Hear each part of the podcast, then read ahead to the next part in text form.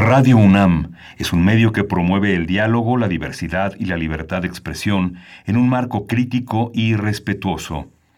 Los comentarios expresados a lo largo de su programación reflejan la opinión de quien los emite, mas no de la radiodifusora. Radio UNAM presenta Primer Movimiento. El mundo desde la universidad.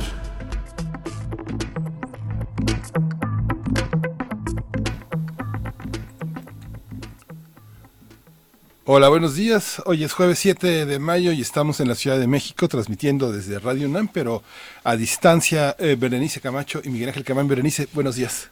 Muy buenos días, Miguel Ángel Quemain. Qué gusto poder saludarte esta mañana y acompañar también a todas nuestros radioescuchas a través del ciento, bueno, para Radio Universidad en Chihuahua del 105.3, el 106.9 y el 105.7 también, por supuesto, aquí en Ciudad de México en el 96.1 de FM en Radio UNAM y en el 860 de AM en esta transmisión conjunta, pues bueno, vamos a estar, si así nos lo permiten, con ustedes hasta las 10 de la mañana en este jueves 7 de mayo y tendremos, tendremos un inicio de gastronomía. Vamos a estar conversando con el doctor Fabricio González Soriano, investigador de la Universidad del Papaloapan en Tuxtepec.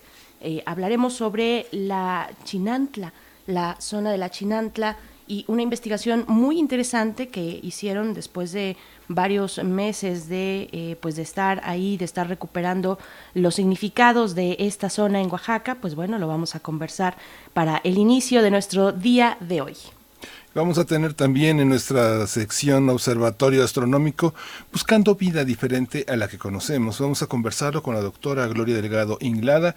Ella es investigadora del Instituto de Astronomía de la UNAM y va a estar a través de la línea con nosotros.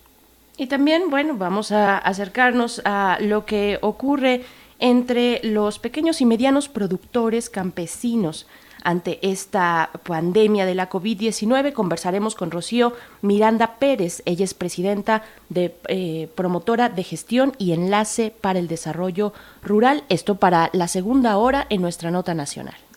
Venezuela denuncia una incursión armada desde Colombia para asesinar a Nicolás Maduro. Esto lo vamos a conversar en la nota internacional con Jefferson Díaz. Él es periodista venezolano y radica en Quito, en Ecuador.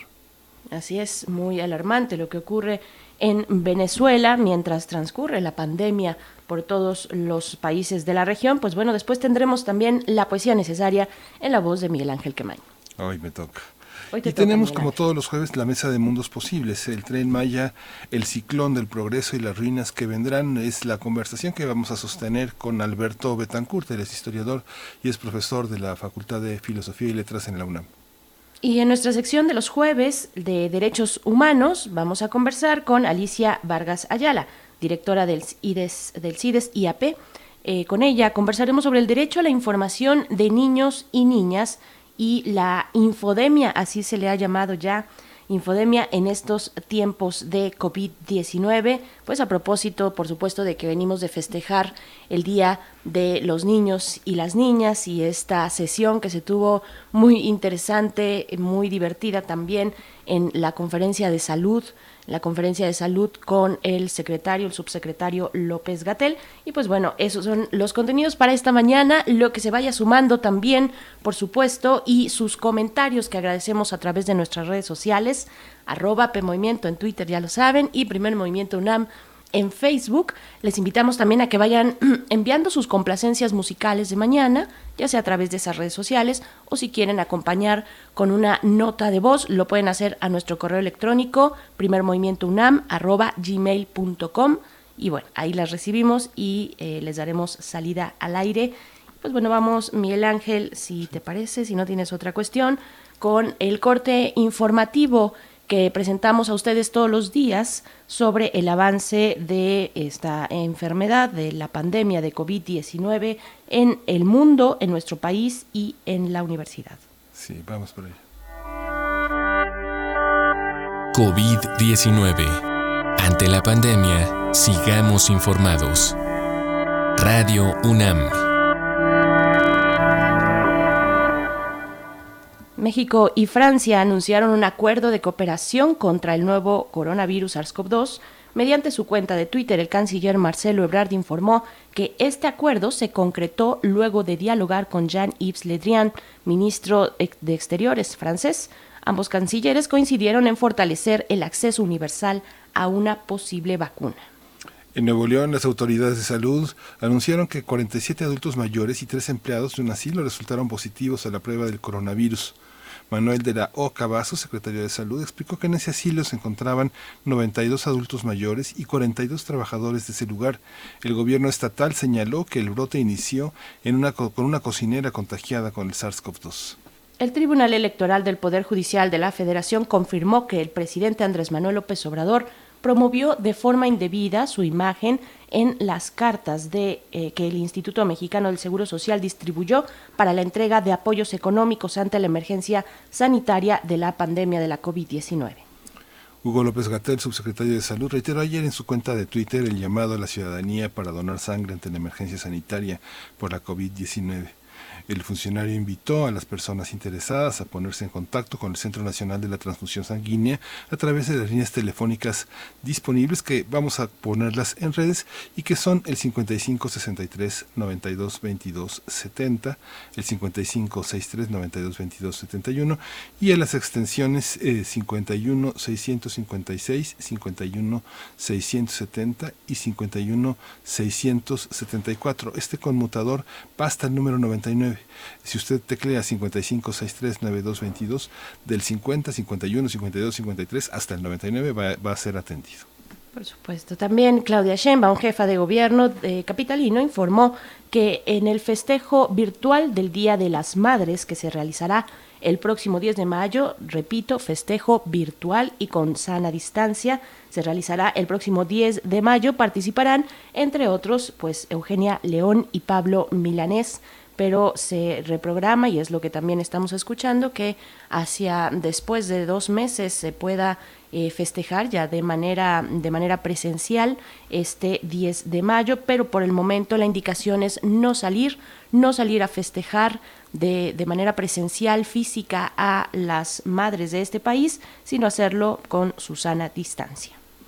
De acuerdo con el informe técnico de la COVID-19 ofrecido ayer por las autoridades de salud, el número de decesos aumentó a 2.704, mientras que los casos confirmados se incrementaron a 27.634 y el de sospechosos a 17.553. Y en información internacional, la Organización Mundial de la Salud advirtió ayer que el riesgo de volver al confinamiento es muy real en los países que actualmente están relajando sus medidas de distanciamiento social si no realizan un acuerdo, un, adecuado manejo de levantamiento de las restricciones, Tedros Adhanom, director general de la OMS, anunció ayer que a nivel mundial el número de casos confirmados por el nuevo coronavirus rebasó los 3.5 millones, mientras que el número de fallecidos, personas fallecidas, roza la barrera de los 250 mil. En Chile, las autoridades sanitarias reforzaron en Santiago las medidas de confinamiento obligatorio ante el incremento de casos de coronavirus. A partir del viernes 12, comunas de la capital chilena entrarán en cuarentena obligatoria y se sumarán a otras 14 que ya cumplían esta medida desde principios de esta semana. Este, en Chile, Chile registra más de 23.000 personas infectadas y 281 fallecidos por la COVID-19. Por su parte, en España, el Parlamento autorizó extender hasta el 24 de mayo las restricciones de movilidad impuestas desde hace casi dos meses ante la contingencia sanitaria por la COVID-19. De acuerdo con cifras oficiales, España registra más de 25.800 muertes y 220.000 personas infectadas. En Alemania, la canciller Angela Merkel y los líderes de los Estados federados anunciaron el relajamiento de algunas medidas gracias a que se ha logrado detener la progresión de la pandemia. Por ahora se podrá salir en grupos de dos familias a la calle, pero se mantiene la norma del distanciamiento social de al menos 1.5 metros, metro y medio hasta el próximo 5 de junio. En Rusia, Rusia se convirtió en el quinto país con más personas contagiadas por el SARS-CoV-2, de acuerdo con cifras oficiales. Ese país registró más de 10.000 nuevos casos por cuarto día consecutivo, por lo que alcanzó 165.929 contagios. El Reino Unido supera a Rusia con 194 mil casos confirmados. Le sigue Italia con más de 213 mil, España con más de 220 mil y Estados Unidos es el país con más personas infectadas en el mundo al registrar 1.171.185 casos de acuerdo con datos que ofrece pues la Organización Mundial de la Salud. Así es, y en información de nuestra universidad, mientras no haya una vacuna contra el nuevo coronavirus, tendremos que acostumbrarnos a que la COVID-19 formará parte de nuestra vida, señaló el doctor Alejandro Macías Hernández, integrante de la Comisión Universitaria para la Atención de la Emergencia del Coronavirus en la UNAM, y también, bueno, lo hemos tenido aquí en primer movimiento en diversas ocasiones. Sí, Alejandro Macías mencionó que la pandemia de COVID-19 ha trastocado las actividades en el mundo y ha significado un reto para la humanidad, pero dijo que aún falta tiempo para que esta situación termine o cambie. Explicó que el regreso a una nueva normalidad tendrá que ser de forma paulatina, ordenada y regionalizada para evitar rebrotes y señaló que en esta nueva etapa, esta nueva normalidad, los trabajos en casa pues serán necesarios.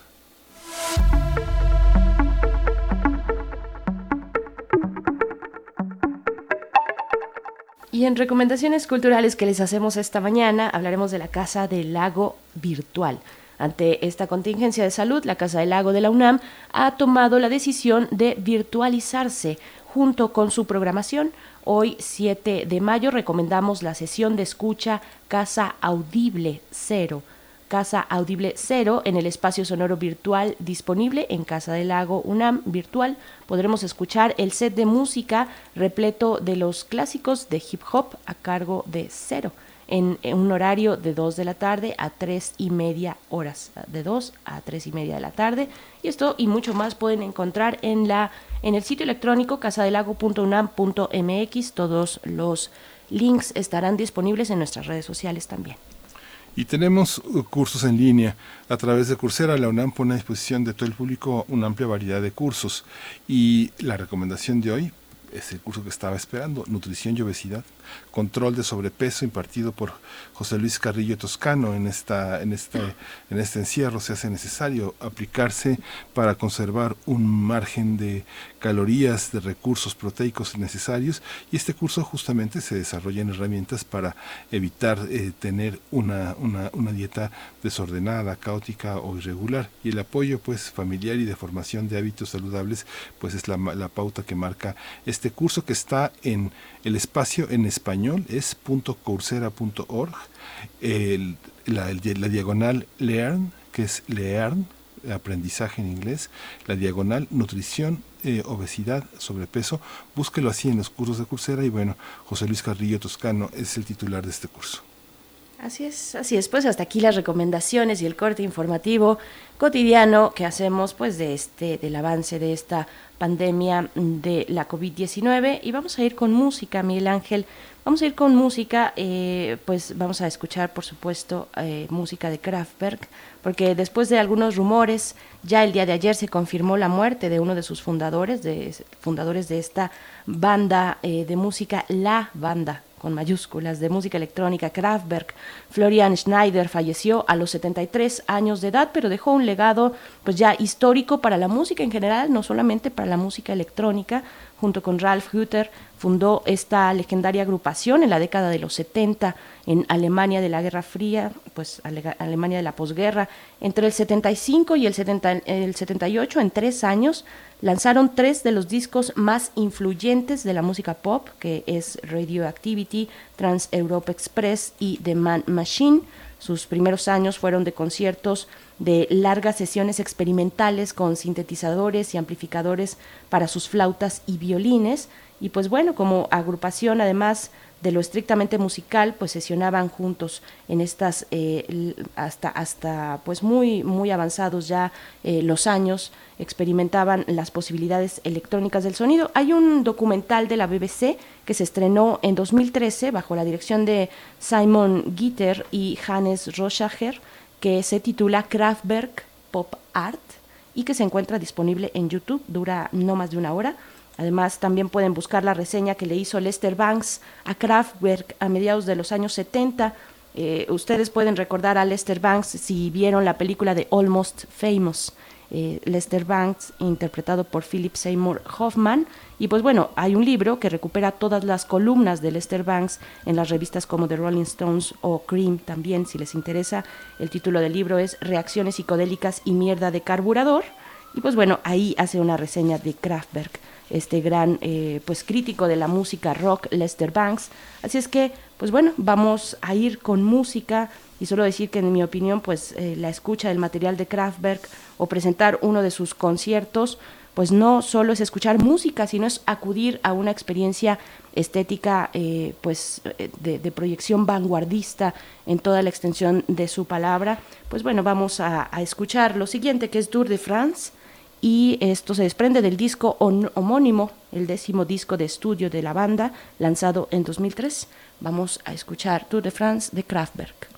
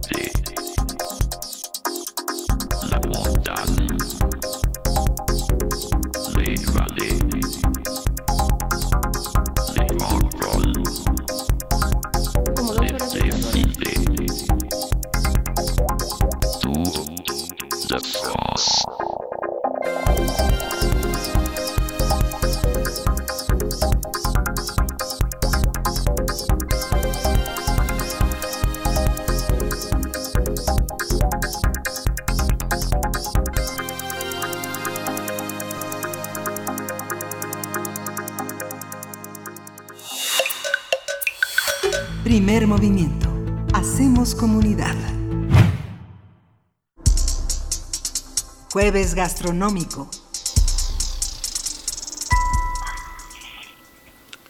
La Chinantla ha sido por siglos una zona de lucha, ideales políticos y variadas manifestaciones culturales. Compuesta por 14 municipios, está al norte de Oaxaca en las orillas del río Papaloapan. Es una de las muchas naciones indígenas de México cuya descripción puede ser abordada desde distintos enfoques, entre ellos el gastronómico. Gracias a su compleja gastronomía, la Chinantla resalta sus distintas formas de vida, actividades económicas, dinámicas sociales y prácticas culturales. La Chinantla Crónicas Gastronómicas es un esfuerzo por reivindicar los sabores que nacen en ese territorio. Los autores Carolina Mejía Martínez y Fabricio González Soriano se dieron a la tarea de realizar un trabajo de campo de varios meses, ocupando un sitio al lado de cocineras tradicionales chinantecas para elaborar un relato, un, retrato, un retrato también, relato privado y particular de esa región. San Miguel Ecatepec, San Lucas Ojitlán, San Felipe Osila, San José Chiltepec. Son solo algunas de las comunidades eh, plasmadas en, esta, en este libro, en esta publicación a través de siete crónicas acompañadas de un dossier fotográfico, un conjunto de fotografías actual, se pretenden conservar em, prácticas gastronómicas de la Chinantla como memoria presente y saberes invaluables. Lejos de un mero estudio imparcial, este libro fue construido en colaboración con habitantes y familias dispuestas siempre a compartir sus historias y un lugar en la mesa junto al fogón. Así es, a continuación conversaremos sobre este libro que reúne relatos gastronómicos de esa región en Oaxaca. Nos acompaña el doctor Fabricio González Soriano, coautor del libro La Chinantla, Crónicas Gastronómicas, profesor e investigador de la Universidad de Papaloapan en Tuxtepec. Y nos da mucho gusto poder tener esta conversación con usted, doctor Fabricio González Soriano. Muy buenos días, bienvenido a Primer Movimiento, a Radio UNAM. ¿Qué tal? Eh, muy buenos días. Este, pues a mí me da muchísima emoción estar platicando con ustedes, pues sobre este proyecto que pues ya bien lo resumieron ustedes, este, la intención de hacer un retrato muy íntimo de, pues más allá de la gastronomía de todas las personas que están involucradas precisamente en la gastronomía de esta provincia indígena. Eh, Fabricio, ¿cómo, ¿cómo se eh, pasar de la crónica, de la receta, de un libro de recetas tradicionalmente vinculados a la gastronomía comercial, a un libro de crónicas donde está incluida la comida, cómo se hace, pero también la manera de comerla, de cosecharla, de distribuirla? ¿Cómo, cómo pensaste el proyecto? ¿Cómo surgió? ¿Cómo se ancló ya en una publicación? Pues eh, mira, Miguel Ángel, en realidad tengo que ser honesto, la idea de retratar la gastronomía de esa manera, en manera de crónica, no fue mía. Eh, trabajamos como equipo, pues la primera autora Carolina y también un compañero de la Universidad del Papaloapan, el doctor eh, Marcos Núñez. Y desde el principio los tres eh, traíamos esta intención de generar un retrato de la gastronomía chinanteca, pues por aficiones personales y, y en particular con el doctor Marcos y yo, pues por este una intención también académica de tratar de capturar distintas manifestaciones de la chinante. Pero ciertamente ni el doctor Marcos ni yo como académicos teníamos, digamos, como una metodología muy clara para, para capturar eh, este asunto de la gastronomía, esta manifestación. Y platicando con Carolina, que es más bien, ella, ella eh, estudió comunicación y es eh, periodista, hacía diarismo, este, hizo diarismo durante un par de años por aquí en la región, conocía este, digamos, eh, el entorno, había hecho mucho trabajo ahí en comunidades, etcétera. Ella traía particularmente el asunto de, la crónica, ¿no? Y entonces, este, platicando los tres, eh, fue que ella nos empezó a convencer de que, de que la crónica podía ser un género entre, pues digamos, periodístico, literario, pero que también dejaba entrar un poco a la academia y fue así como todos nos convencimos de, echar a andar este proyecto. De hecho, el proyecto originalmente lo planteó Carolina frente al, al PACMIC, al programa de apoyo a las culturas municipales y comunitarias, y ella fue la que de hecho lo coordinó, este, digamos, este, oficialmente frente al PACMIC, y pues nosotros fuimos de cierta manera el equipo de trabajo. Entonces, a final de cuentas fue ella, su mirada más periodística, la que nos convenció pues de hacer este tipo de, de narración de la chinantla y de la gastronomía. Claro, doctor Fabricio González, ¿cómo, ¿cómo poder enmarcar esta región oaxaqueña? Vamos a hablar en algún momento pues de estos hallazgos de la gastronomía, pero también tienen una importante historia, incluso política, eh, cultural por supuesto, pero ¿qué podemos decir como preámbulo para hablar de su gastronomía de la Chinantla?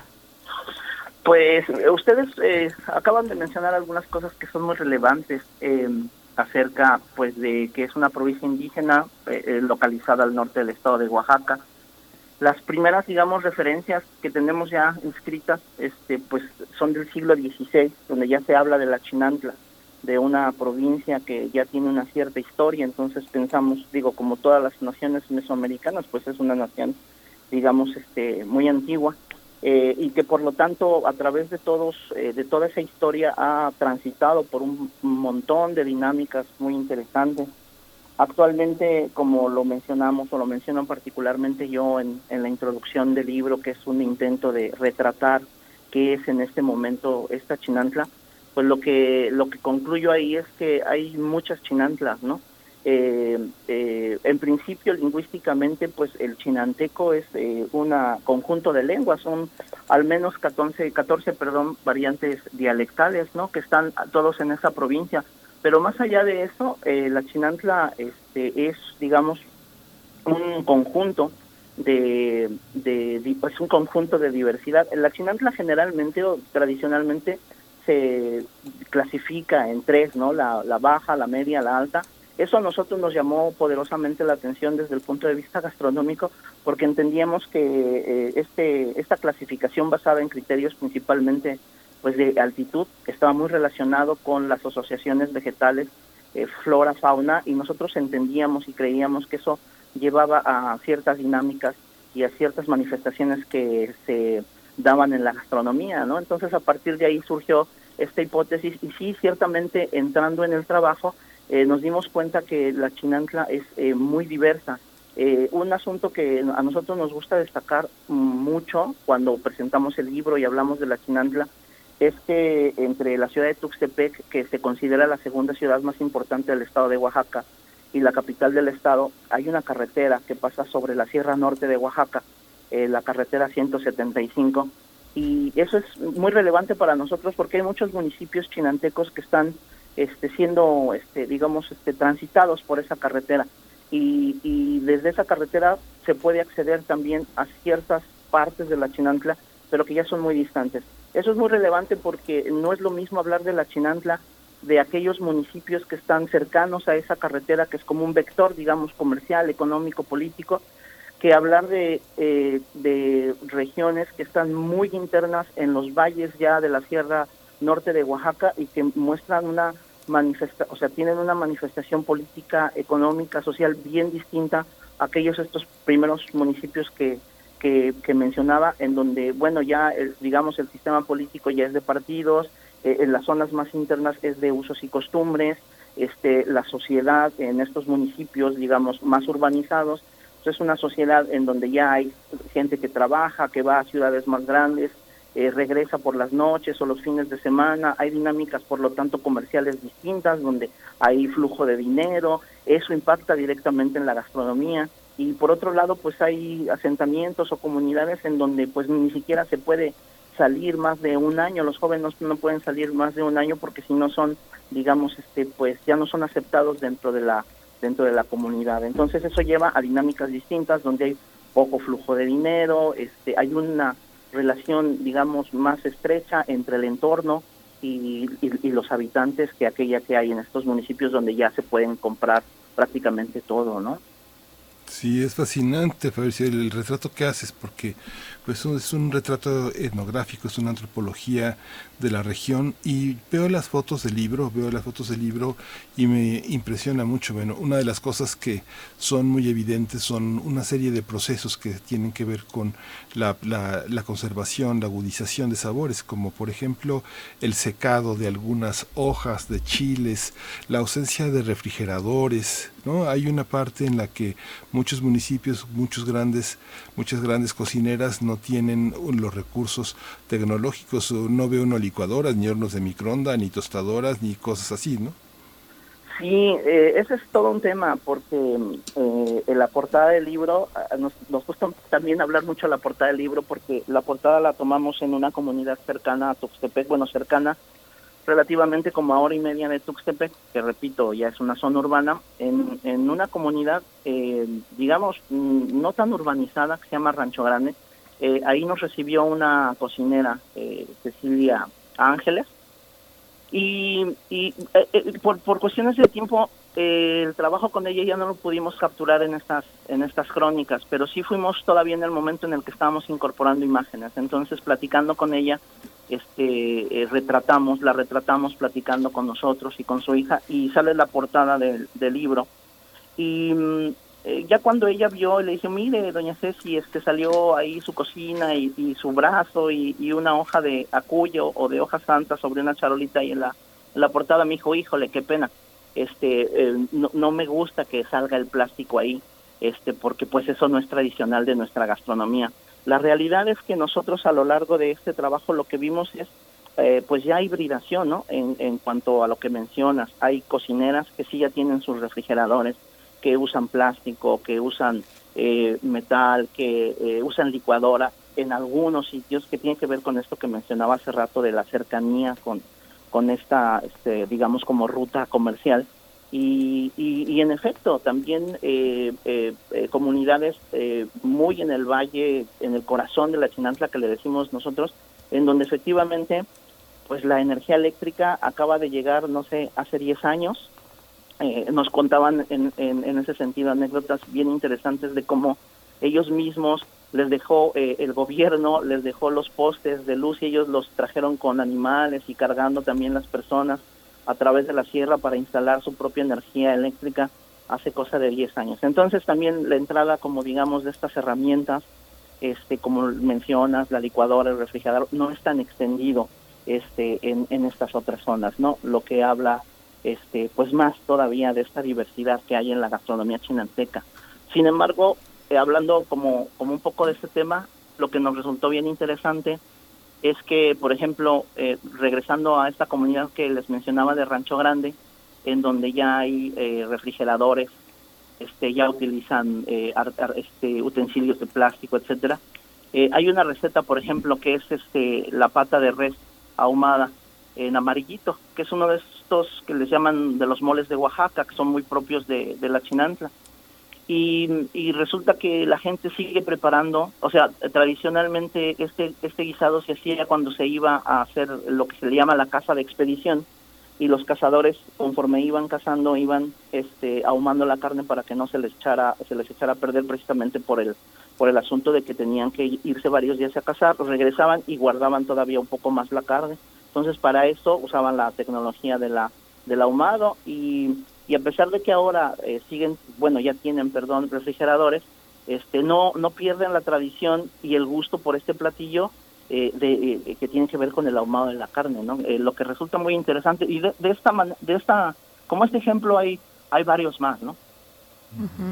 Doctor Fabricio González, ¿cómo podríamos distinguir para darnos una idea eh, tal vez los que no hemos viajado a esta región de Oaxaca o específicamente a la Chinantla, ¿cómo, cómo contrastar su gastronomía con la de otras zonas de, la misma Oaxaca, por ejemplo, por supuesto la de la ciudad, eh, la de la costa? ¿Cómo, qué, características distinguen a la Chinantla en su gastronomía frente a las regiones que están alrededor? Claro, este, eh, mira, una de las observaciones recurrentes que, que hicimos es que eh, es, es imposible pensar, y de hecho tampoco fue nuestra perspectiva, eh, pensar en que hay una, digamos, una gastronomía, digamos, pura. Eh, si tú te acercas, por ejemplo, a la parte alta de la Chinantla, que, que limita con ciertas comunidades zapotecas, pues te vas a dar cuenta que hay guisados que comparten con los zapotecos, ¿no? Es decir, hay, hay cierta hibridación con las, eh, digamos, eh, otras regiones mazatecas que están, perdón, regiones indígenas que están cerca de la Chinalta, por ejemplo, la Mazatec, el caso, por ejemplo, de los piltes, este eh, es también notorio, ¿no? Es decir, los piltes se, se, se preparan, pues, en la, en la Chinantla, pero también en la Mazateca, pero también en comunidades, digamos, ya más afro de Veracruz, entonces, de repente sí es difícil encontrar como esta, digamos, pureza gastronómica, pero, pero yo creo que si, vas investigando sí encuentras como rasgos que son propios de la Chinantla. Eh, digamos que el que a nosotros nos impresiona más, hay dos. Eh, el, el primero de ellos que podría mencionar es este contacto tan cercano que tienen con ciertos ingredientes muy específicos que están en el entorno. Eh, aunque mm, eh, por ejemplo, el, el caldo de guasmol se puede dar en otras regiones, sí nos pareció como como uno de los platillos que, que sí son muy identitarios de la chinantla, eh, digamos de la alta y también de la media. El guasmol es un frutito rojo que tiene una, un montón de semillitas en una pulpa eh, amarilla y con esa se hace un, un caldo que se parece muchísimo, ya terminado se parece, en el sabor se parece mucho al caldo de guajolote. Este, y así como este caso hay muchos, ¿no? De, cómo hay una relación muy cercana con productos que son muy propios o también ya son introducidos. Eh, otro de los vegetales que digamos son muy característicos de la chinantla es el, el tepejilote que se da generalmente pues desde el mes de noviembre, diciembre, enero, febrero y que se prepara de muchísimas maneras, incluso hay una cierta variedad de tepejilotes en la región pero ciertamente, eh, eh, si bien es un vegetal que sea muy característico de la región, pues tampoco es exclusivo, ¿no? Podemos encontrar el uso de tepejilote en otras comunidades a lo largo de, de, Latinoamérica. Este, eh, eso sería por un lado, ¿no? Como que si hay ciertos vegetales que son muy propios, el tepejilote, este, digamos, el, el, el, popo, que tampoco es exclusivo de la chinantla, pero sí es muy manifiesto de la chinantla, que es una bebida que se hace con arroz, eh, maíz y cacao tostado, molido, este, y que se espuma con un tallo de una planta que le llaman cocolmeca y genera una bebida muy refrescante que, que principalmente lo que se toma es la espuma, no tanto el líquido, ¿no? Lo que se toma es pura espuma y efectivamente es muy característico de esta región, pero no exclusivo. Este, digamos que pues ese es un conjunto de cosas que, que nos parecieron como muy identitarias de la chinanza. Y por otro lado, eh, nosotros no, no, ya no se nos salió de la cabeza esta relación que hay entre los chinantecos y el río. La chinantla, si la queremos describir de otra manera, es, es, es bosque de distinto tipo, húmedo, este bosque mesófilo, e incluso bosque de, de pino y encino. Eh, pero más allá de eso, la chinantla es agua, ¿no? Hay muchísimos cuerpos de agua, arroyos. Entonces, la relación que hay eh, de los chinantecos con el agua es muy importante y, hay toda una manifestación de, gastronomía fluvial, ¿no? Como le llama un autor que visitó eh, una de las regiones de la Chinantla que se llama Oxil hace varias décadas y retrató esta relación que hay eh, de los chinantecos con el río y como no nada más es el, el, río es fuente de alimentación pero también es eh, una ocasión para la convivencia comunitaria, la convivencia familiar de ahí, de, de, esta relación entre los chinantecos y el río, surge una manifestación que yo creo que es de las más originales este, de la chinantla, que es el famoso caldo de piedra, que mm. es un caldo que se prepara con eh, vegetales de milpa, que se cortan, se ponen en una jícara y se les pone después agua y se les pone un trozo del pescado que se, que se obtiene del río y tradicionalmente también camarones de río mientras está haciendo esta preparación en, algún sitio al lado del río, que se hace, generalmente lo hacen los hombres, mientras las mujeres por están, están por ahí bañándose y los niños también están bañándose en el río, este, mientras preparan esto, eh, se están calentando en una hoguera piedras, eh, de tal manera que queden muy calientes, y en cierto momento las piedras se echan eh, muy calientes en la jícara, y, y, esta alta temperatura de las piedras cuece todos los ingredientes que están en el caldo. ¿No? Este, ese es un platillo muy, muy identitario, eh, que tristemente es un platillo que cada vez se vuelve, digamos, más como un como performativo, es decir, las comunidades no dejan de, tener estas prácticas de, por ejemplo, cerca de Semana Santa, irse al río, bañarse, convivir, este, tomar refrescos, cervezas y preparar el caldo de piedra, aunque eh, lo que decía es un poco triste, porque eh, en realidad eh, la construcción hace décadas de las presas eh, Miguel Alemán y Miguel de la Madrid lo que trajeron como consecuencia fue la pérdida de la fauna de los ríos. Entonces a veces la mojarra que utilizan para preparar en estas convivencias el caldo de piedra, pues en realidad ya es mojarra que es de cultivo porque en los ríos ya no hay fauna, no hay ni camarones, no hay no hay las distintas especies de peces que, que antes había, ¿no?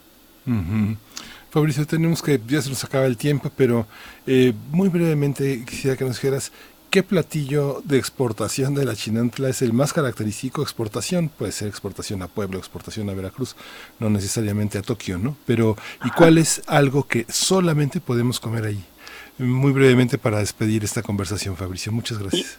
Yo creo que la experiencia de comer caldo de piedra en las comunidades de los valles internos de la Chinantla es insustituible, aunque aunque la puedes ver en Oaxaca, o bueno, Oaxaca principalmente, la capital, eh, no es la misma experiencia. Y los cocineros y cocineras nos decían que tiene que ver con el agua del río y con las piedras del río.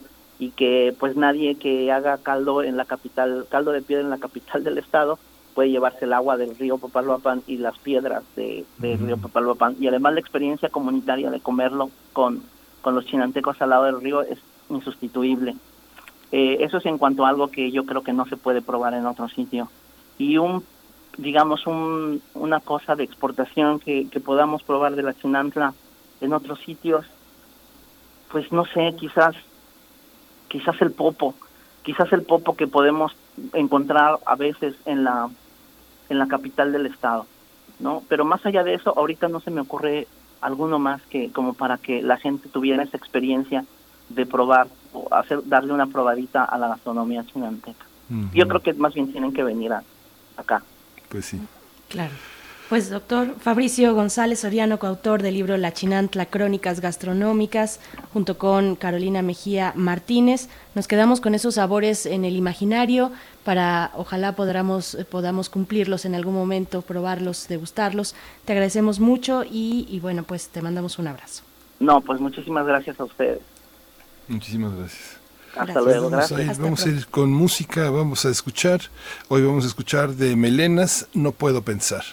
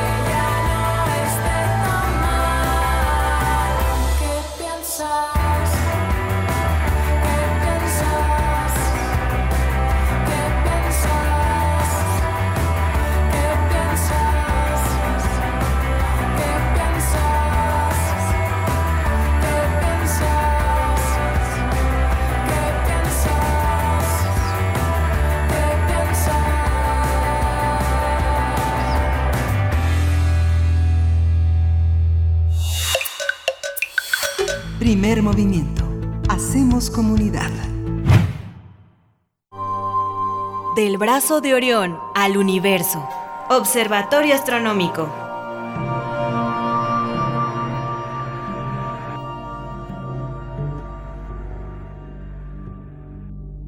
esta mañana la doctora Gloria Delgado Inglada, investigadora del Instituto de Astronomía de la UNAM, que está a cargo de esta sección Observatorio Astronómico que le dedicamos a pues precisamente a la observación del cielo y cuando observamos el cielo, entre otras preguntas eh, y entre otras posibilidades de nuestro imaginario es la de poder encontrar vida, vida diferente a la que conocemos y de eso vamos a estar conversando esta mañana. Doctora Gloria Delgado, muy buenos días, ¿cómo te encuentras? Esperamos que muy bien tú y tu familia y te mandamos un, un abrazo. ¿Cómo estás?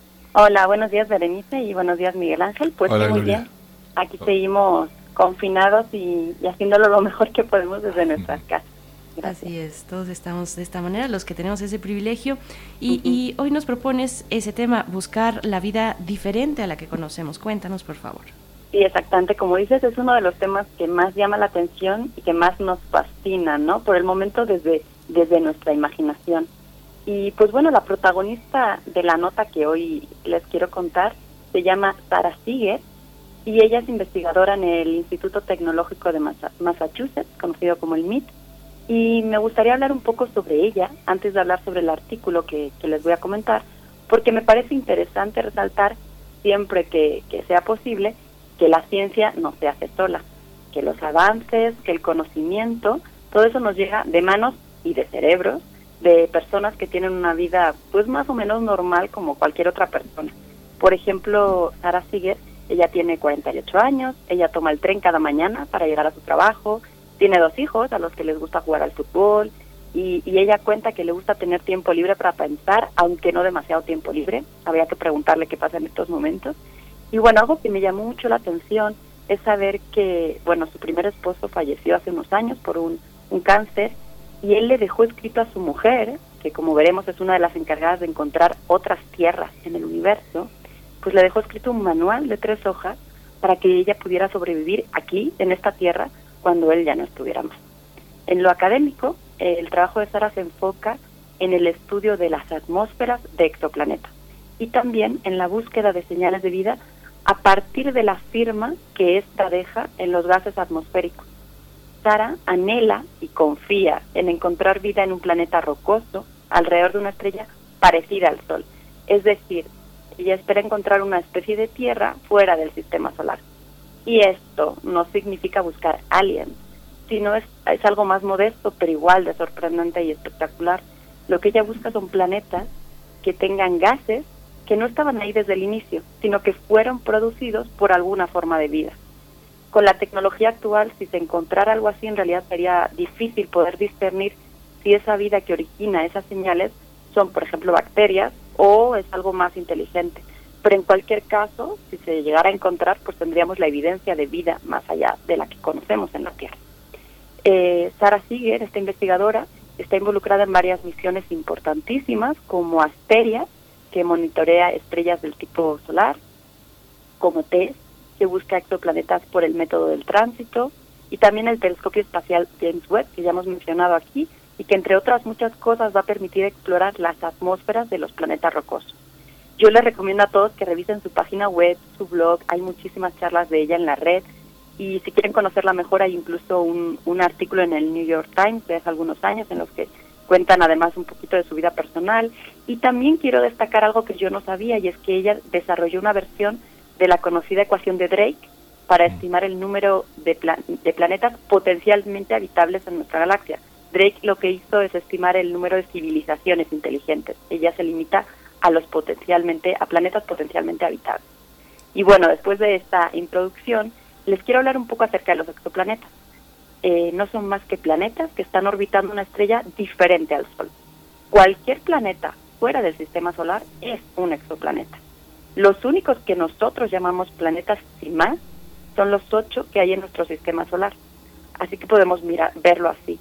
En el universo hay tan solo ocho planetas, mientras que hay cientos de miles de millones de exoplanetas. Así que en realidad no es más que una cuestión de perspectiva o de cercanía, porque por lo demás, pues esperamos que planetas y exoplanetas en realidad deben ser más o menos parecidos. Y, y por eso justamente se suelen clasificar en planetas tipo Tierra, tipo Júpiter, tipo Neptuno, porque es eso lo que nosotros conocemos.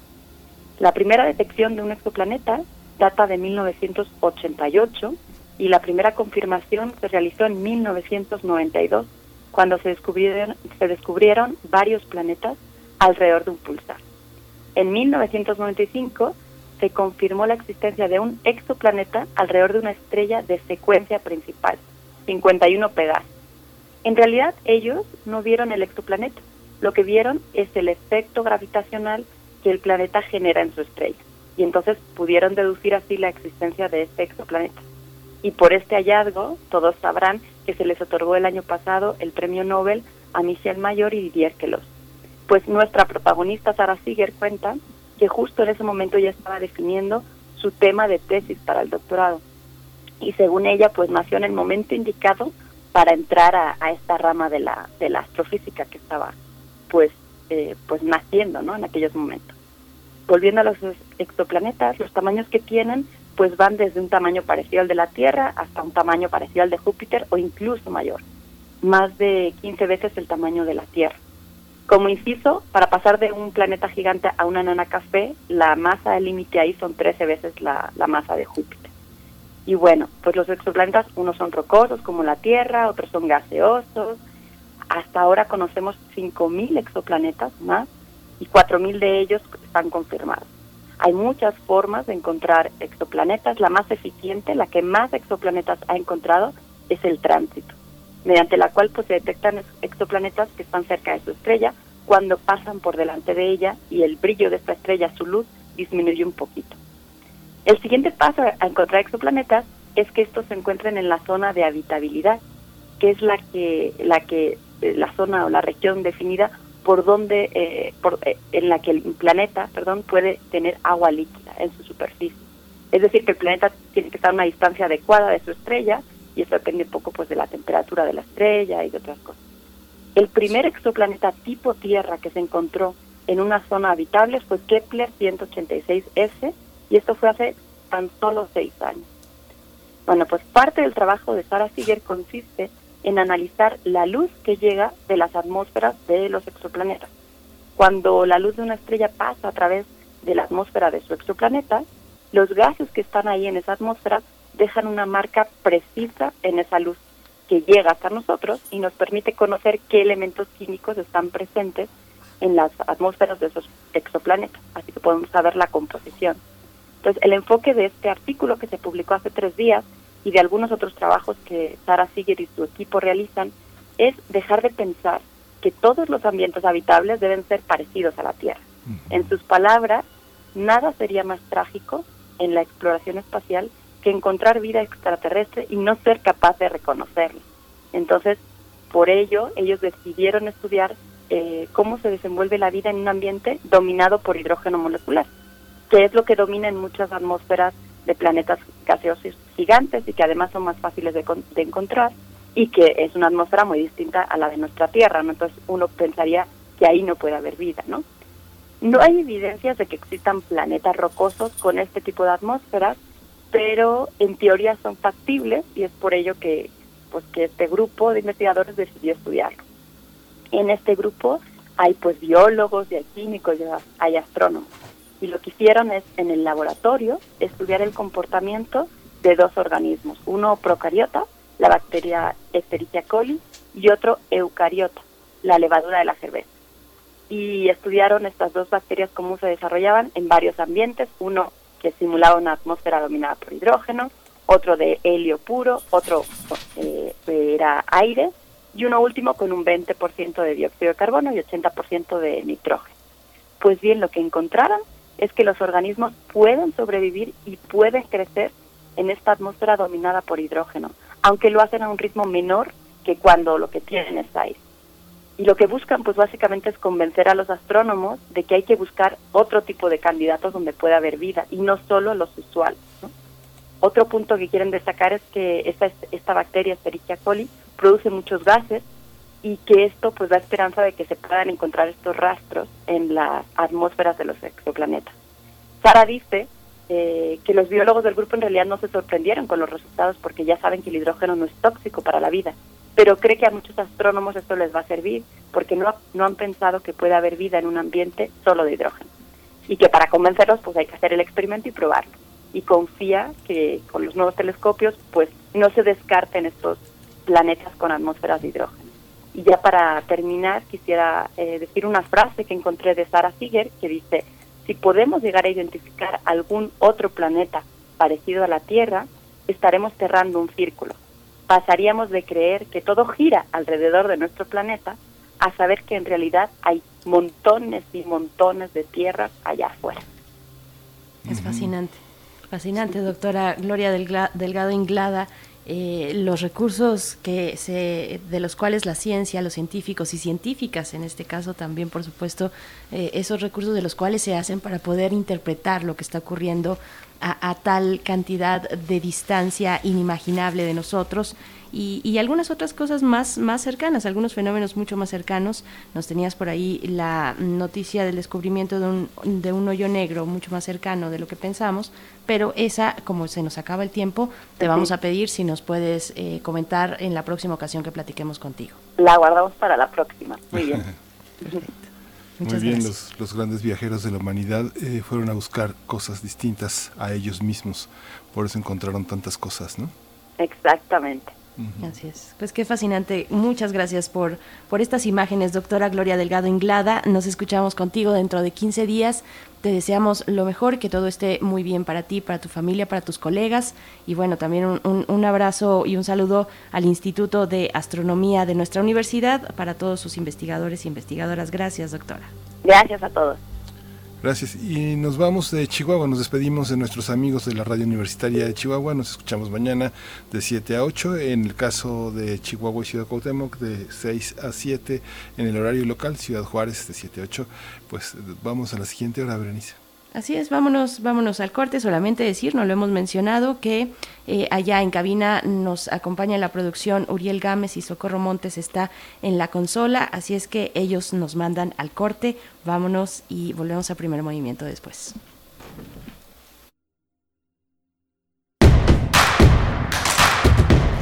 Síguenos en redes sociales. Encuéntranos en Facebook como Primer Movimiento y en Twitter como arroba PMovimiento. Hagamos comunidad.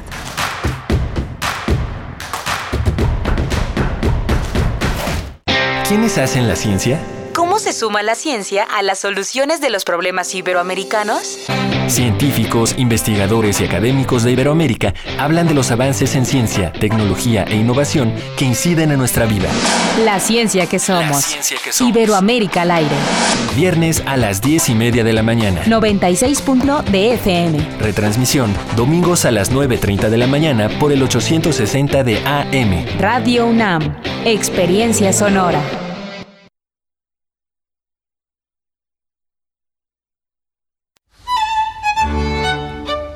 En la imaginación surgen las notas que quedan escritas para siempre en una partitura. Desde ese momento, sin importar cuándo fueron creadas, al tocarlas, se vuelven tiempo presente. Muchos instrumentos se juntarán en el mismo espacio y a una señal nacerá la pieza que entrará por tus oídos. Súmate a la experiencia de revivir la música. Escucha a la OFUNAM todos los domingos a las 12 horas por el 96.1 de FM. Radio UNAM, Experiencia Sonora. Hay quienes no se están quedando en casa. No los ves, pero puedes sentir su generosidad y valor. Doctoras, médicos, enfermeros, periodistas, repartidores. Personas que dan servicio de transporte público, seguridad, luz, agua y basura. En México siempre rendimos homenaje a nuestras y nuestros héroes. Hoy reconocemos a quienes están cuidándonos ahí afuera. Para cuidarnos contamos todas. Contamos todos. INE. La sociedad mexicana tiene su modo de vida. En ella surgen problemáticas que esperan ser vistas y analizadas por las mismas personas que la conforman. Socialicemos las perspectivas y propongamos soluciones.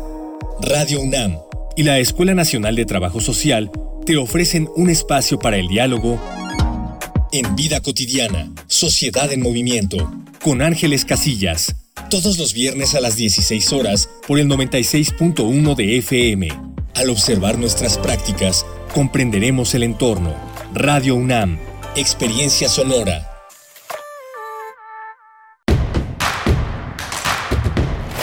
Encuentra la música de primer movimiento día a día en el Spotify de Radio UNAM y agréganos a tus favoritos.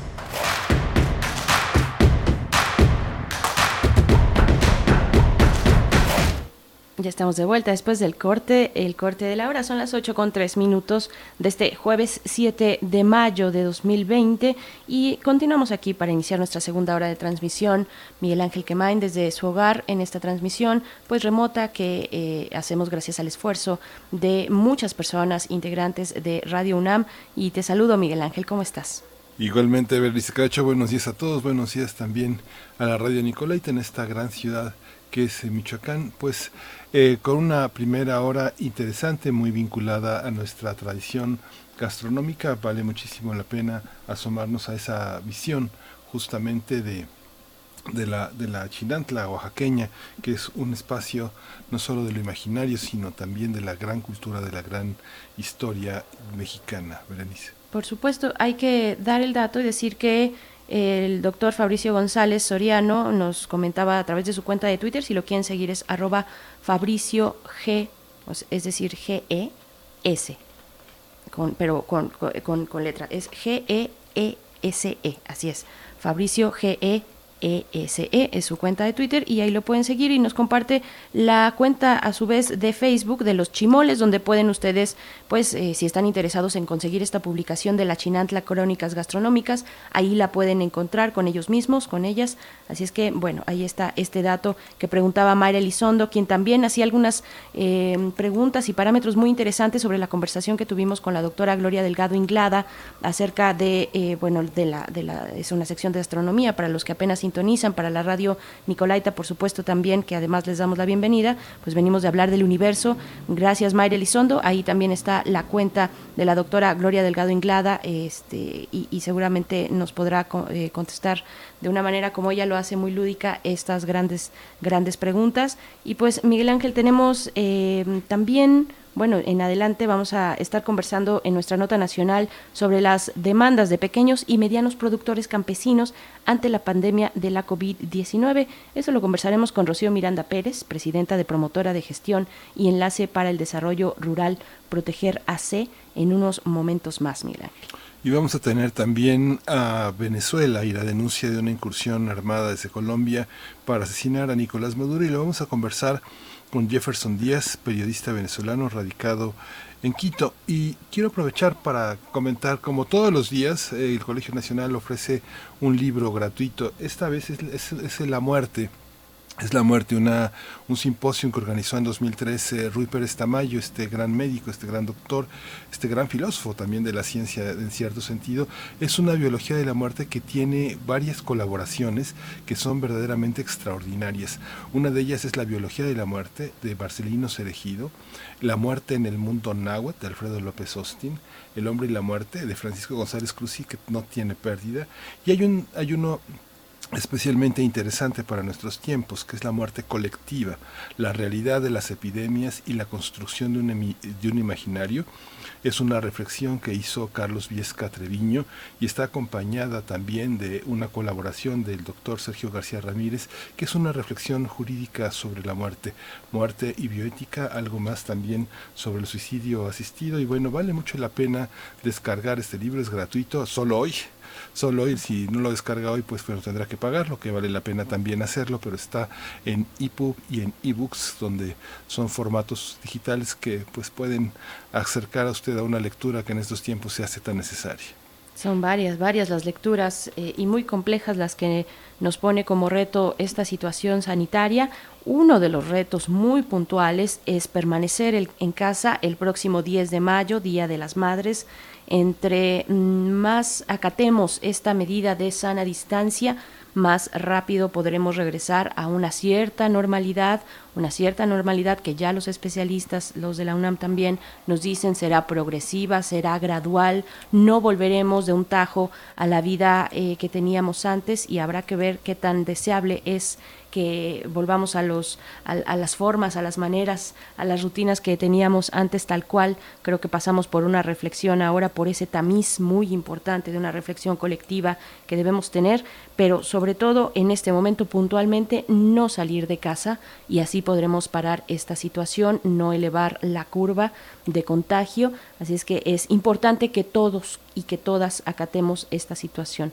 Eh, no salir el 10 de mayo habrá un festival, un festival virtual ah, para el caso de la Ciudad de México eh, y se propone también que sea hasta el 10 de julio que ya se pueda reprogramar el Día de las Madres, pero por esta ocasión, en este, en este festejo, la, la instrucción es posponerlo o hacerlo de manera virtual, quedarse en casa, porque eso nos beneficia a todos y saldremos más rápido, lo más rápido posible de este momento tan trágico, económica, social, culturalmente hablando, en todos los sentidos. Así es que, bueno, ahí está la indicación. Y Miguel Ángel, si no hay otra cuestión, pues vámonos con nuestra nota nacional. Vámonos. Primer movimiento. Hacemos comunidad. Nota nacional. Los pequeños y medianos productores campesinos afirman que la producción de alimentos, al igual que el comercio, se han visto afectados por la pandemia del COVID-19. Esta situación ha provocado fluctuaciones de precios y se, y se han impactado también las cadenas cortas de suministros. Incluso explican, así como lo han advertido la ONU, que se podría desencadenar una crisis alimentaria por el coronavirus. En México, la pequeña y mediana agricultura alcanza más del 70% de las unidades de producción, de donde se obtiene la mayor parte de los productos básicos que se consumen en el país. Por estas razones, los pequeños y medianos productores del campo afirman que es fundamental fortalecer la política del campo, debido a que la pandemia ha evidenciado la importancia de la soberanía alimentaria. Asimismo, solicitan que se establezcan mecanismos que permitan desarrollar mejores apoyos, servicios y programas para los jornaleros. Así es, bueno, pues realizaremos un análisis de la situación de eh, los pequeños y medianos productores ante la emergencia sanitaria por el nuevo coronavirus en nuestro país. Y este día nos acompaña una vez más Rocío Miranda Pérez. Ella es presidenta de Promotora de Gestión y Enlace para el Desarrollo Rural Pro- Progeder AC y nos da mucho gusto platicar eh, contigo, Rocío Miranda. Bienvenida, gracias por estar de nuevo con nosotros, con la audiencia de Radio UNAM. ¿Cómo estás? Buenos días, Berenice. Buenos días, Miguel Ángel. Y buenos días al auditorio de Primer Movimiento. Gracias, Rocío. Gracias aquí Hemos en la visto- pandemia, Sí. resguardados pero trabajando. Sí, justamente es lo que te quería preguntar. Este contacto que es tan físico, ¿no? Cuando se descarga un camión, cuando se levantan cosechas, cuando hay un trabajo tan intenso, no, no es tanto el contacto, sino las respiraciones que fluyen alrededor. ¿Cómo se han protegido? ¿Cómo ha impactado la pandemia en el contacto, en la manera de actuar, en descargas, en transporte de camiones, en contacto, de intercambio de dinero, todos estos problemas que pues pueden parecer tan cotidianos, pero que son tan técnicos desde el punto de vista sanitario. Sí, bueno, eh, desafortunadamente la parte de la distribución es en donde más ha afectado eh, la distribución de los alimentos. Afortunadamente en la parte de la producción, de la, la transformación, eh, no ha llegado el brote a los al- a, las zonas de, pro- de producción importantes del país. Eh, ustedes han estado viendo que la, los focos de, de infección son en las grandes ciudades, en las grandes urbes. Entonces, eh, afortunadamente la parte de la producción no ha sido afectada y eso es importante señalarlo porque los pequeños productores pueden seguir eh, surtiendo de alimentos básicos, eh, hortalizas, granos a la, a la población en general. Lo terrible está en, en las zonas conurbadas, ¿no? Pero sí ha tenido un impacto en la distribución de los alimentos en las centrales de abastos. Eh, ya se han tomado medidas de sanitización, etcétera, y sí ha habido algunos eh, distribuidores, sobre todo los cargadores, que son quienes han tenido infecciones. Los, los productores rurales pues son muy cuidadosos, ellos siempre tienen medidas sanitarias importantes y lo otro es que también tienen pues una posibilidad de salud importante en su, en su organismo. Ajá, Por supuesto. Eh, Rocío Miranda, yo pensaría, por ejemplo, dentro de las necesidades que se puedan presentar en este sector de los productores rurales, los pequeños, los medianos, son, eh, por ejemplo, el abasto de agua que independientemente de que efectivamente ellos, como nos comentas, tienen estas prácticas sanitarias eh, pues ya eh, in- introyectadas, por decirlo de alguna manera, ya en su práctica cotidiana, pues el factor del agua, de- del agua es, es uno fundamental en estos momentos, lo hemos visto en algunos lugares de nuestro país, en algunas zonas eh, más rurales o semirurales. ¿Cómo está esta situación? ¿Cuáles son esas necesidades que sí se están expresando desde estos eh, espacios donde se realiza la producción de alimentos en nuestro país, en México?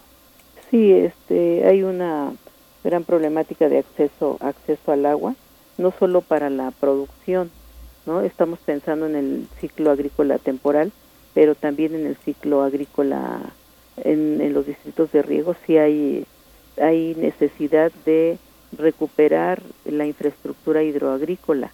Ese es uno de los temas pendientes de del actual gobierno que debiera poner énfasis en la parte sur del país con sistemas de riego y eh, en, en todo el país en mejorar la infraestructura agrícola, amén de, de la necesidad de agua en los hogares rurales, que también es otra de las de los rezagos que tiene que tiene el país eh, durante estos últimos 40 años, ¿no? Eh, creo que sí, la Comisión Nacional del Agua, la propia Secretaría de Agricultura y todos lo- los sistemas de, agua de los estados tienen que poner énfasis en esto, además de pues condonar o, o, o prorrogar eh, los pagos de agua en tanto que los productores no tienen ingresos directos en este momento. El agua tendría que ser un material subsidiado. Eh, eh, ¿Habría alguna manera como de coproducir el- ese, ese gasto? Porque es uno de los planteamientos centrales, porque los productores justamente en estas disputas del agua del agua se adueña quien más poder tiene y quien más poder de violencia tiene en, en muchos municipios. Sí, este, efectivamente, no. Ahora vamos a tener no solamente la lucha por la tierra, sino por el líquido vital, tanto para la producción de los alimentos como para eh, la manutención de todos los sistemas alimentarios. Eh, el agua tiene que ser un derecho humano. Eh, nosotros estamos en contra de la privatización del agua en todas sus formas. Esto tiene que verlo el gobierno de la 4T y que no pase esa legislación de la privatización del agua, porque lo, las poblaciones más vulnerables, los grupos más vulnerables, serían los que se vieran afectados eh, si esto sucediera. Ujú.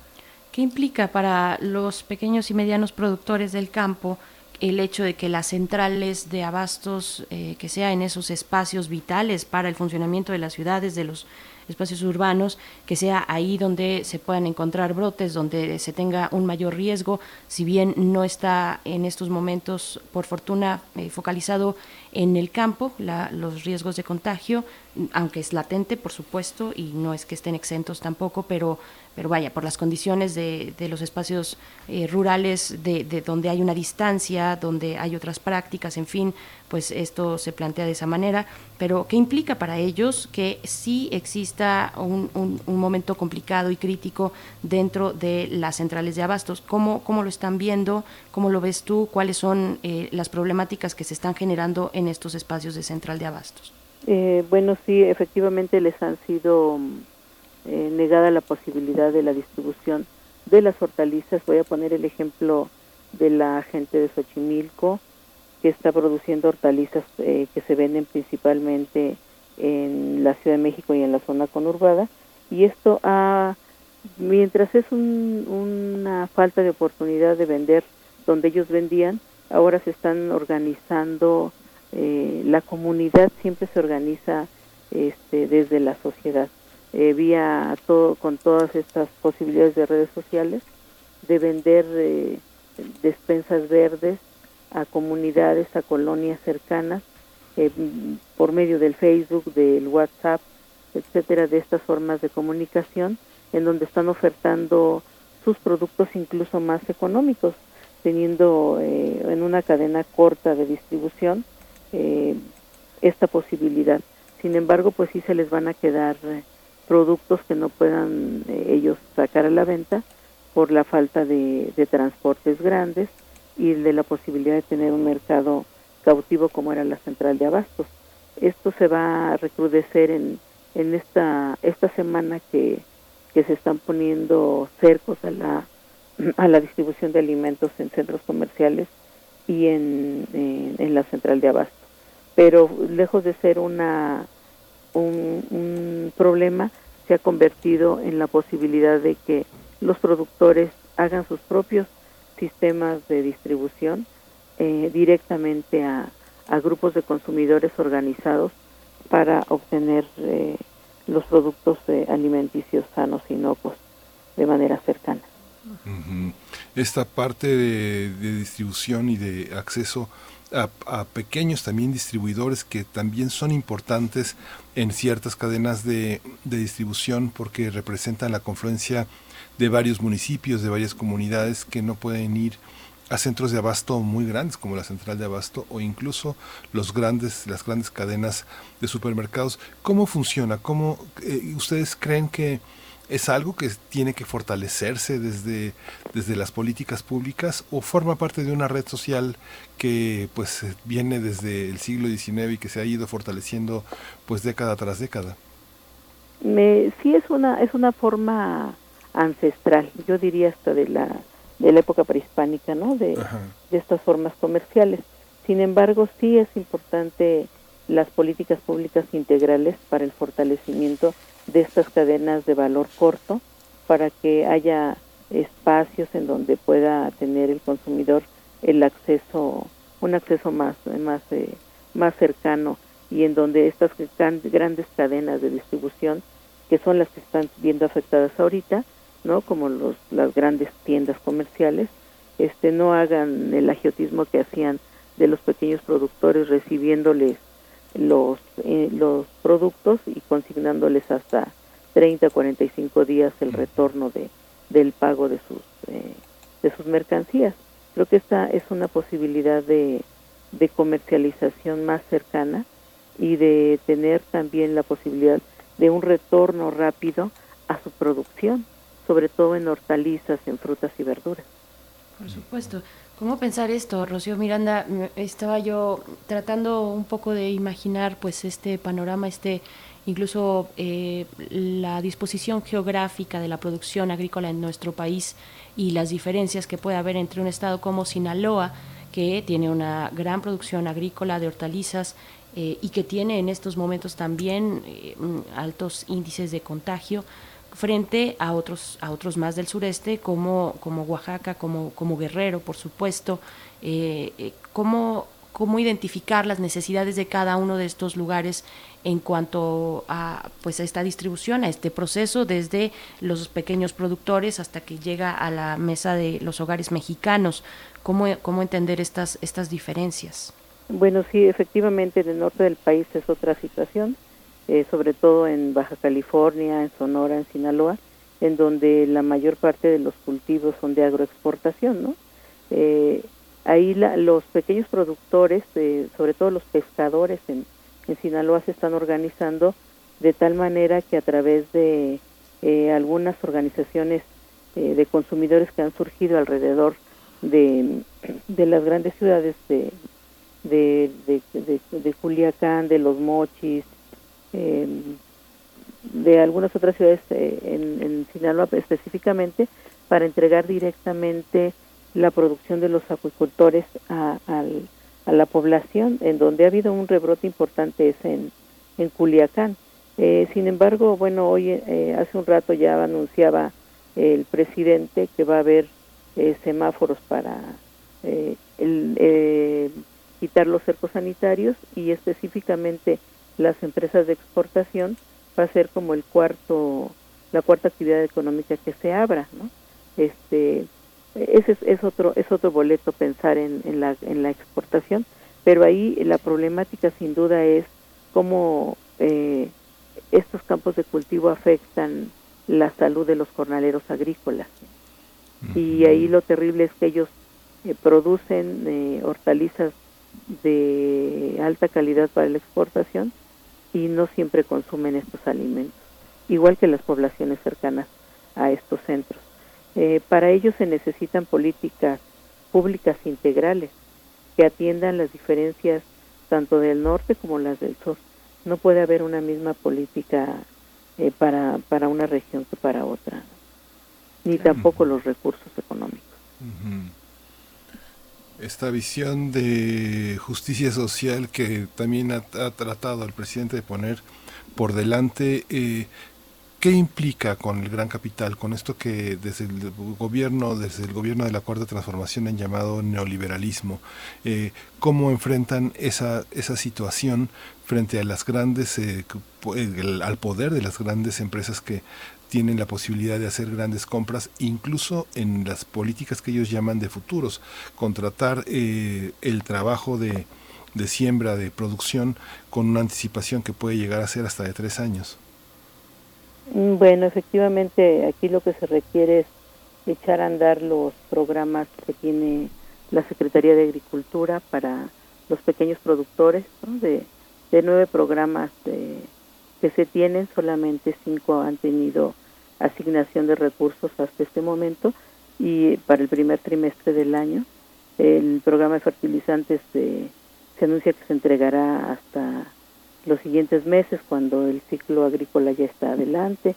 Esto quiere decir que mm, lo que quiero decir es que debe eh, debemos apostarle a que lo- los programas que ya existen se ejecuten en tiempo y forma para que le lleguen a los pequeños productores y se vean eh, eh, con menos desventajas frente a la agricultura de contrato de las grandes empresas que además es lo único que les interesa. El Consejo Nacional Agropecuario está hablando mucho de las cadenas de valor, de cómo este, hacen una estrategia de, de distribución de alimentos, pero no están pensando en cómo el pequeño productor tiene acceso a los recursos para no interrumpir la producción, la transformación y la distribución de, de, lo, de, la producción de alimentos eh, sanos y inocuos. Y otro de los desafíos importantes, no solo en México, sino en el mundo, es eh, lo que nos deja esta pandemia eh, del COVID-19, es eh, el asunto de no producir solamente alimentos per se, sino producir alimentos sanos y nutritivos, que es uno de los de lo que deja al descubierto eh, esta esta pandemia, ¿no? Por supuesto, en, en las situaciones de, perdón, de comorbilidad, la obesidad pues es eh, una de las más importantes, eh, las enfermedades también, eh, las cardiopatías, pues las enfermedades del corazón, en fin, todo lo que tiene que ver también con nuestra alimentación. Rocío Miranda Pérez, yo te preguntaría cómo estás viendo a los gobiernos, cómo estás viendo a los gobiernos locales que están más cercanos, que están ahí, eh, eh, digamos, mano a mano, que tienen esta relación tan cercana con los productores pequeños del campo. Eh, ¿Cómo ves a las autoridades estatales, al, al Poder Federal también, en los estímulos que pueda ir presentando a estos pequeños y medianos productores? Mm, yo creo que hay una una lentitud de los gobiernos estatales en- y de y del gobierno federal eh, creo que debe haber una eh, política combinada eh, no debe haber una una competencia de recursos entre la salud de, de la- sobre la pandemia no este los recursos para para salud y los recursos para la producción y la distribución de alimentos. Debe haber una política coordinada y hasta ahorita no he escuchado que el secretario Villalobos esté eh, en reunión con el secretario de salud diseñando esta esta política para para enfrentar eh, la posible crisis en producción de alimentos.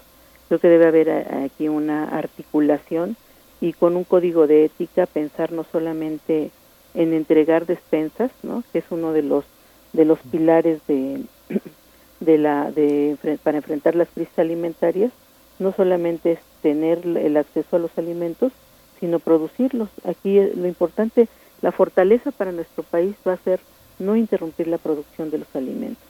Y esto tendrá que ver con una política pública de dispersión de recursos de los créditos también que se anuncian a la a las peque- a las micro y pequeñas eh, empresas. También debe pensarse este en créditos, créditos a la palabra para los productores eh, agropecuarios, eh, sobre todo porque no solo con la pandemia, sino ya con la sequía que tenemos encima, la parte de la producción pecuaria ha sido afectada. Hay gente en zonas eh, muy marginadas del país como en Chiapas, Estado de México, en donde la gente está tratando de vender su ganado o malbaratarlo porque no, no hay el pasto suficiente debido a la sequía que hay en el país. Y no veo este que haya posibilidades desde eh, el no hay no hay diálogo con con el secretario de Agricultura tenemos un año sin tener diálogo con él eh, para presentarle nuestras propuestas vemos que solamente se reúne con los agroindustriales Ujú.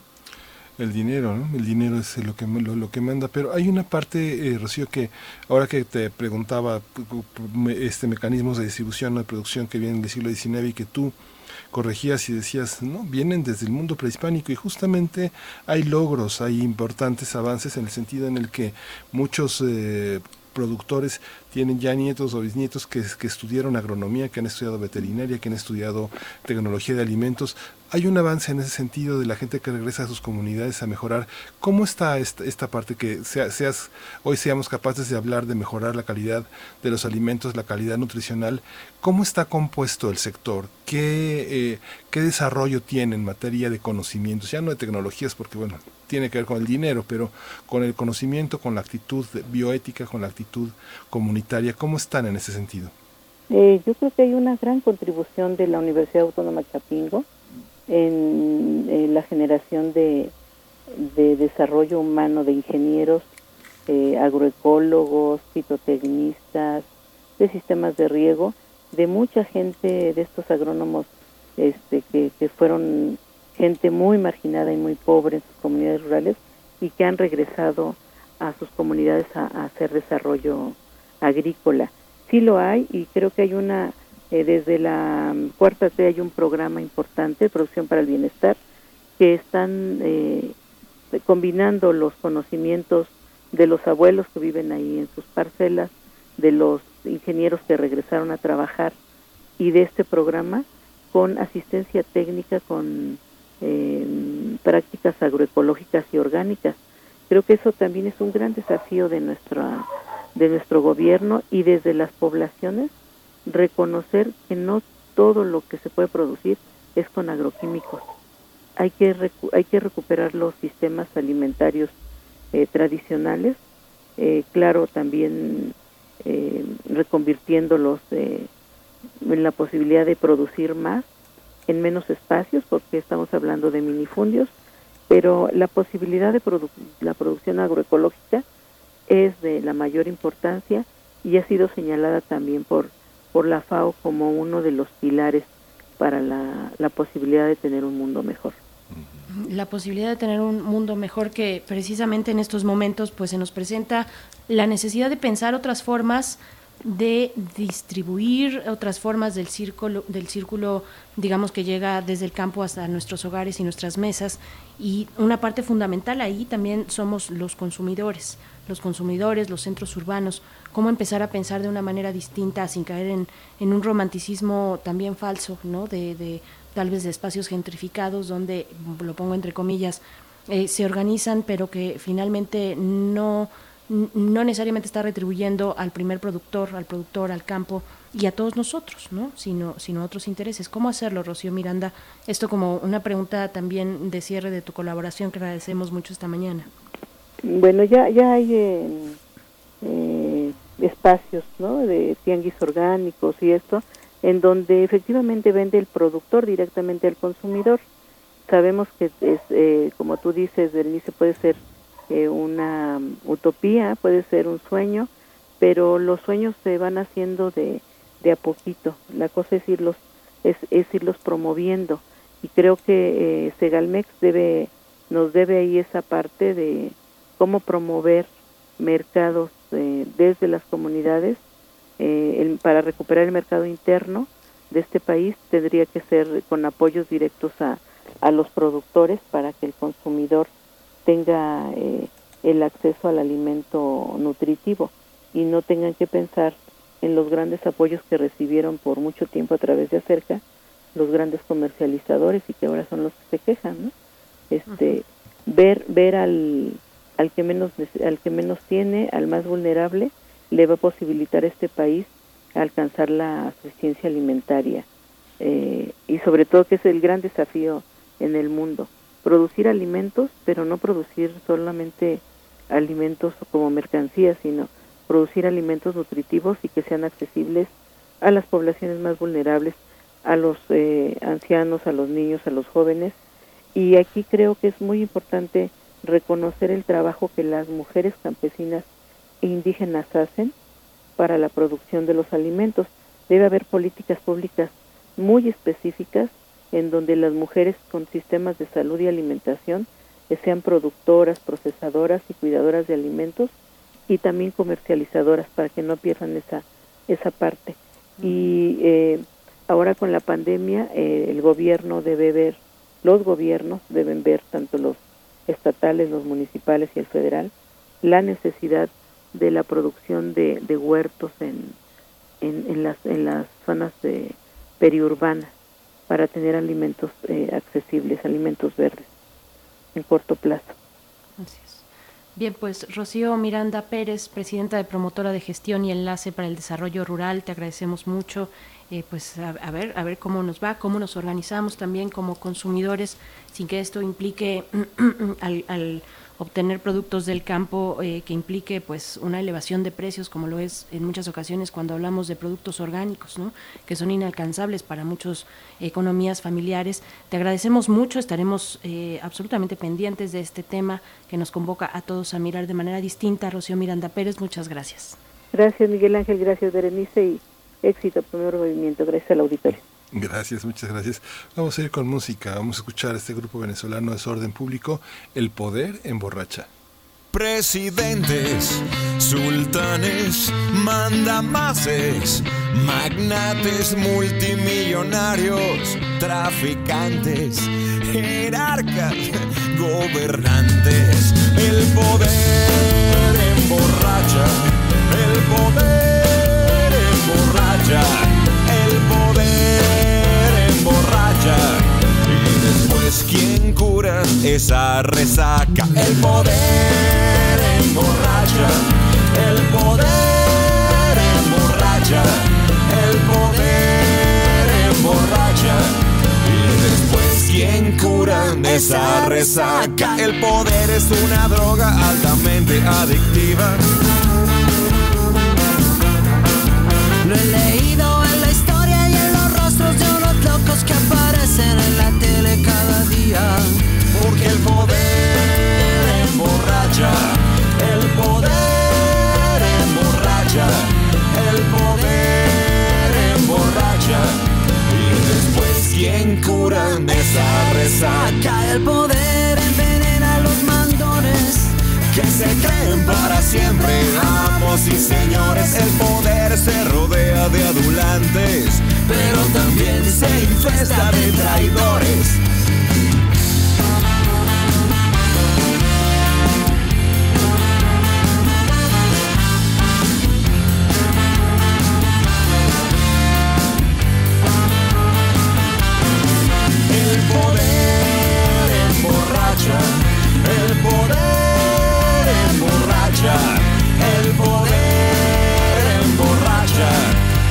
Después, ¿quién cura esa resaca?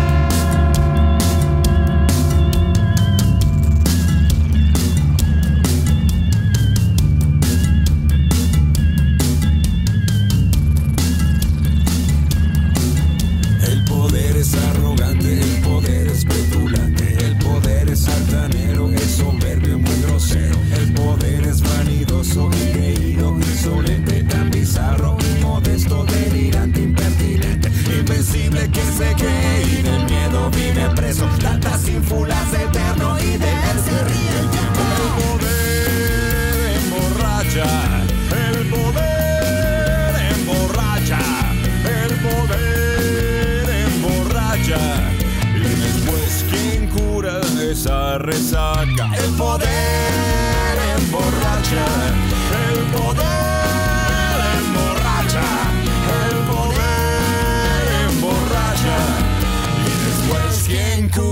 esa resaca?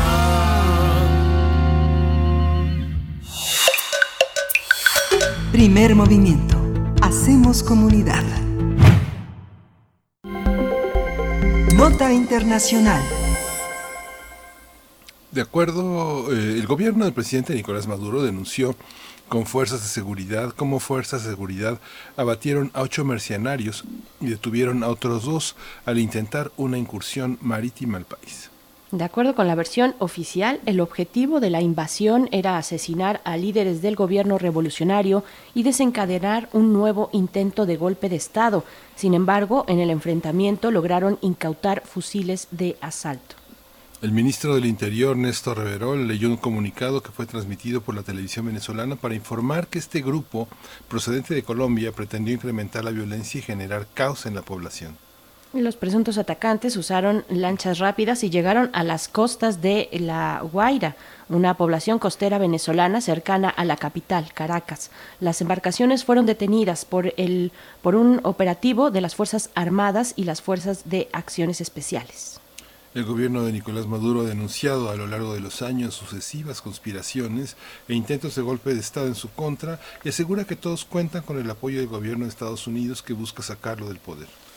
Tendremos una conversación en estos momentos sobre los presuntos planes para desestabilizar al gobierno de Venezuela. Este día nos acompaña Jefferson Díaz, él es periodista venezolano radicado en Quito, Ecuador. Actualmente colabora para varios medios internacionales y nos da mucho gusto poder saludarte esta mañana. Jefferson Díaz, ¿cómo estás? Bienvenido a Primer Movimiento. Buenos días. Buenos días, muchas gracias por la invitación. Hola Jefferson, ¿Cómo, ¿Cómo, evaluar esta noticia? ¿Cuál es la justa dimensión desde dentro de Venezuela y en el marco internacional de la comunicación? ¿Cómo debemos leer este, este, esta noticia? Bueno, primero tenemos que entender que esto es un caso bastante complicado, un caso del que no sabemos muchos detalles y un caso también que ha ha ocasionado que se evidencien ciertas rupturas tanto dentro de la oposición venezolana como dentro del gobierno. Eh, no fue una sola incursión en un poblado de Macuto, en La Guaira, que es un poblado que queda como a una hora de Caracas. Desde el intento hubo otro segundo intento de incursión en un pueblo que se llama Chuao, en, el estado de Aragua, que está también como a una hora y media de Caracas. Entonces, fueron varios intentos de incursionar en Venezuela, precisamente para capturar y entregar a los Estados Unidos a, Maduro y a Diosdado Cabello, que vendría siendo el segundo dentro del gobierno venezolano. Lo que sabemos hasta ahora es que si hubo un contrato firmado asesores de Juan Guaidó y una compañía norteamericana de seguridad llamada Silver Corp, hubo un contrato entre estas, entre estas dos partes para ejecutar estas acciones. Ahora, más allá de eso, de los detalles confirmados de los de la oposición, es muy confuso todo y generar una línea de tiempo de todos estos eventos va a tomar tiempo. Claro. Eh, Jefferson Díaz, bueno, qué complicada situación, como ya nos lo comentas. Ahorita, mm, fíjate que tenemos algunos eh, problemas para escucharte. Vamos a seguir contigo si es que se restablece la comunicación, si no tendremos que colgar e intentar de nuevo. Pero bueno, eh, es algo que reportan todos los, los grandes eh, diarios, la prensa internacional, y pareciera una increíble historia de esto que está sucediendo en Venezuela con el intento fallido de golpe de Estado. Y se pregunta, por ejemplo, el Democracy Now! Eh, diario norteamericano, si fue un plan liderado por un ex boina verde. ¿Qué decir de esto? ¿Cómo está esta configuración que apunta hacia los Estados Unidos como responsable de esta incursión eh, que, pues, para muchos tendría el objetivo de hacer, de, pues, asestar un golpe de Estado en Venezuela? Sí, desde hace ya un tiempo el presidente Maduro ha indicado que hay planes de, de, desestabilización eh, desde Colombia y Estados Unidos. Claro, siempre ha hecho estas alegaciones sin presentar ninguna evidencia, pero ahora sí tenemos la evidencia de que al menos tres ex militares norteamericanos están involucrados en estas operaciones. El primero sería Justin Woodrow, que es el que lideró la operación, y dos otros funcionarios ex militares de Estados Unidos que fueron capturados en Venezuela. Eh, Silvercorp también es una empresa americana cuya elección fiscal está en Miami. Entonces todo esto nos da, nos apunta a que sí hubo una colaboración en estas operaciones de ex militares norteamericanos, pero desde el gobierno de Donald Trump ya se emitió un comunicado indicando que ellos en ningún momento dieron apoyo a estas operaciones. Todo lo que se realizó durante estas incursiones militares fueron de manera privada, una empresa privada prestó los servicios y fue también con colaboración de los asesores del gobierno de Juan Guaidó. Esta, esto ha permitido también desarrollar como un servicio pues de resistencia, de defensa muy fuerte en el caso de Venezuela, pero Venezuela en esa parte geográfica, en esa en ese territorio que colinda con Colombia es muy muy vulnerable. ¿Cómo, cómo despliega, cómo actúa, cuál es la reacción también de la de la población en, en, esa parte de Venezuela. Es una zona, es una zona La Guaira, es una zona que era muy turística, ahora ya no lo es tanto, ¿no? Ya no es una, ya, es, ya no es la zona tan atractiva que tenía enfrente a la isla Margarita y toda esa, todo, todas esas, todas esas cosas. ¿Cómo enfrenta esa población toda esa incursión del ejército? ¿Cómo es esa Venezuela de La Guaira hoy? Bueno, eh, lo que lo que se sabe del estado La Guaira eh, que bueno, es un estado obviamente que ha sido muy afectado por la crisis humanitaria que vive Venezuela. Y los detalles de cómo la población reaccionó ante esta incursión militar son los, los que sabemos que dice el gobierno de Maduro. Porque desde que ocurrió esto el sábado pasado, toda esa zona ha estado militarizada, toda esa zona no ha tenido acceso a la prensa, entonces, obviamente los detalles de cómo fue la, incursión solo lo sabemos a través del gobierno. Eh, el presidente Maduro ha indicado que la población fue una de las primeras que se rebeló ante estos militares que llegaron. Ha indicado también que supuestamente ellos trataron de pelear con estas personas y avisaron a las autoridades. Pero son detalles que parten desde el gobierno de Maduro. Eh, comprobar que la situación fue así como, como lo dicen las voces oficiales, no lo hemos podido hacer porque no hay acceso a esa zona. Como les comenté al principio, los detalles de toda esta operación han, estado en, en, la oscuridad, no tenemos detalles de cómo ha sido todo esto, más allá de las voces desde el gobierno de Maduro y las voces del gobierno de Guaidó. Claro. Eh, ¿Cómo, cómo mirar esta situación eh, pues tan delicada, tan, tan delicada, Jefferson Díaz, a la par de, pues, de la pandemia, de la enfermedad de la COVID-19, cómo se están viendo los reportes que llegan desde Venezuela, eh, cuál es la información que está teniendo la, la población la población que es una población la de Venezuela no quiero eh, generalizar pero pero sí tiene una importante característica de, de organizarse políticamente, de saber organizarse también por las circunstancias propias de su historia eh, y de su historia más reciente en específico. ¿Cómo está pegando eh, en ese sentido la, la pandemia? Bueno, eh, el, tratamiento de la pandemia obviamente ha sido desde la, el mayor tratamiento ha venido desde el gobierno de Maduro eh, diariamente se dan reportes de cuántos contagiados, de cuántas pruebas rápidas para determinar contagiados están haciendo, de cómo están tratando a los pacientes contagiados y de cuántos muertos ha tenido Venezuela durante esta pandemia. Eh, hay que tener en cuenta dos cosas primordiales. Antes de la llegada del COVID-19 a Venezuela, Venezuela ya era un país aislado muchas aerolíneas de Venezuela se han ido. Eh, también el control de las fronteras es mucho más estricto desde antes de, la pandemia. Y eso ha hecho que Venezuela haya quedado aislada un poco del mundo. parece que el virus tardó en llegar a Venezuela.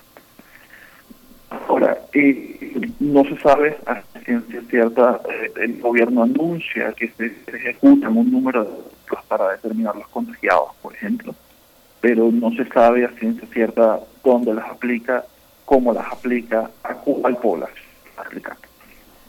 Eh, también hay que recordar que Venezuela, lamentablemente, eh, es uno de los pocos países en el mundo que ahorita tiene dos gobiernos, eh, uno reconocido internacionalmente y otro no reconocido internacionalmente. Eh, entonces ambos gobiernos también han hecho sus planes para, manejar esta pandemia. Desde el gobierno de Juan Guaidó se ha tratado de dar apoyo a los médicos trabajando en los hospitales venezolanos, han tratado de para que protejan y puedan ejecutar su labor con más seguridad. Pero obviamente todos esos planes han sido frenados por el gobierno de Maduro. Entonces, claro, es situación compleja la que vive Venezuela, es una situación compleja desde el punto de vista político, desde el punto de vista económico. Entonces, claro, cuando mezclas todos estos elementos, lo unes con una pandemia o lo unes ahora con estas incursiones militares, es un escenario muy complejo de explicar y, muy complicado también. de entender. Qué, qué panorama tan difícil y sobre todo en esta vecindad con Colombia que uno podría pensar que es un gobierno que hace, está aliado a esta penetración de los Estados Unidos, pero como bien señalas, son grupos eh, mercenarios que todavía continúan, si bien están aliados a muchos senadores, a muchos legisladores eh, norteamericanos que patrocinan personalmente, pero bueno, pero de, de grupos, de tendencias, este tipo de incursiones en, en Latinoamérica con grupos de mercenarios, grupos de mercenarios en Medio Oriente. Esto genera una situación que eh, pone, en el caso de Venezuela, límites eh, diplomáticos al gobierno de Colombia, le exige al presidente Iván Duque tomar medidas. ¿Cómo es la actitud de Colombia frente a una situación como esta?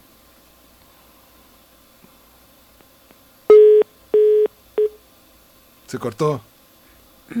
Sí, perdimos comunicación con Jefferson Díaz, que, bueno, conversamos con él, eh, él estando en, en, Quito, en Ecuador. Eh, tuvimos ahí durante esta entrevista, pues, algunas complicaciones para mm, comunicarnos de la mejor manera, pero bueno, nos deja con todas estas, eh, pues, eh, no, no solo reflexiones, sino también preocupaciones sobre cómo está incursionando y cómo lo ha hecho desde hace mucho tiempo, pero específicamente en este momento de pandemia, de crisis sanitaria, el gobierno de Estados Unidos, eh, a través de este intento de golpe de Estado, así es como muchos analistas lo califican, pues es que es a todas luces, pues, pero eh, cómo está incursionando eh, el gobierno norteamericano en, en Venezuela, en una Venezuela, pues que está ahí bajo esas condiciones que ya nos comentaba Jefferson Díaz, Miguel Ángel. Sí, justamente es muy interesante. Quien conoce esa parte de la frontera de Venezuela, eh, Colombia, Ecuador, es un tejido, es, es, tierra de nadie. Digamos que es tierra a la que se puede acceder con grandes equipos eh, tecnológicos de tipo marines. Es eh, muy difícil que el ejército llegue a, a la vigilancia de esas zonas.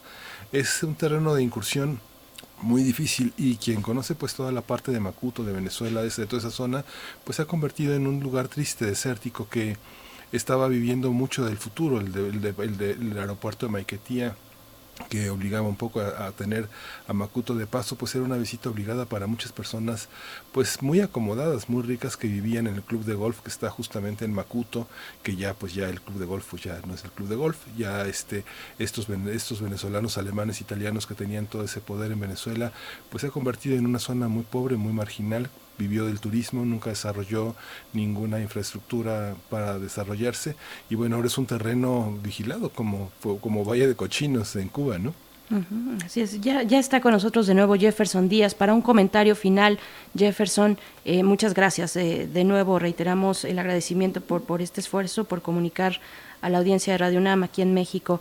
Eh, pues cuéntanos, ya Miguel Ángel Quemain te estaba eh, pues planteando también una, una situación, Miguel Ángel.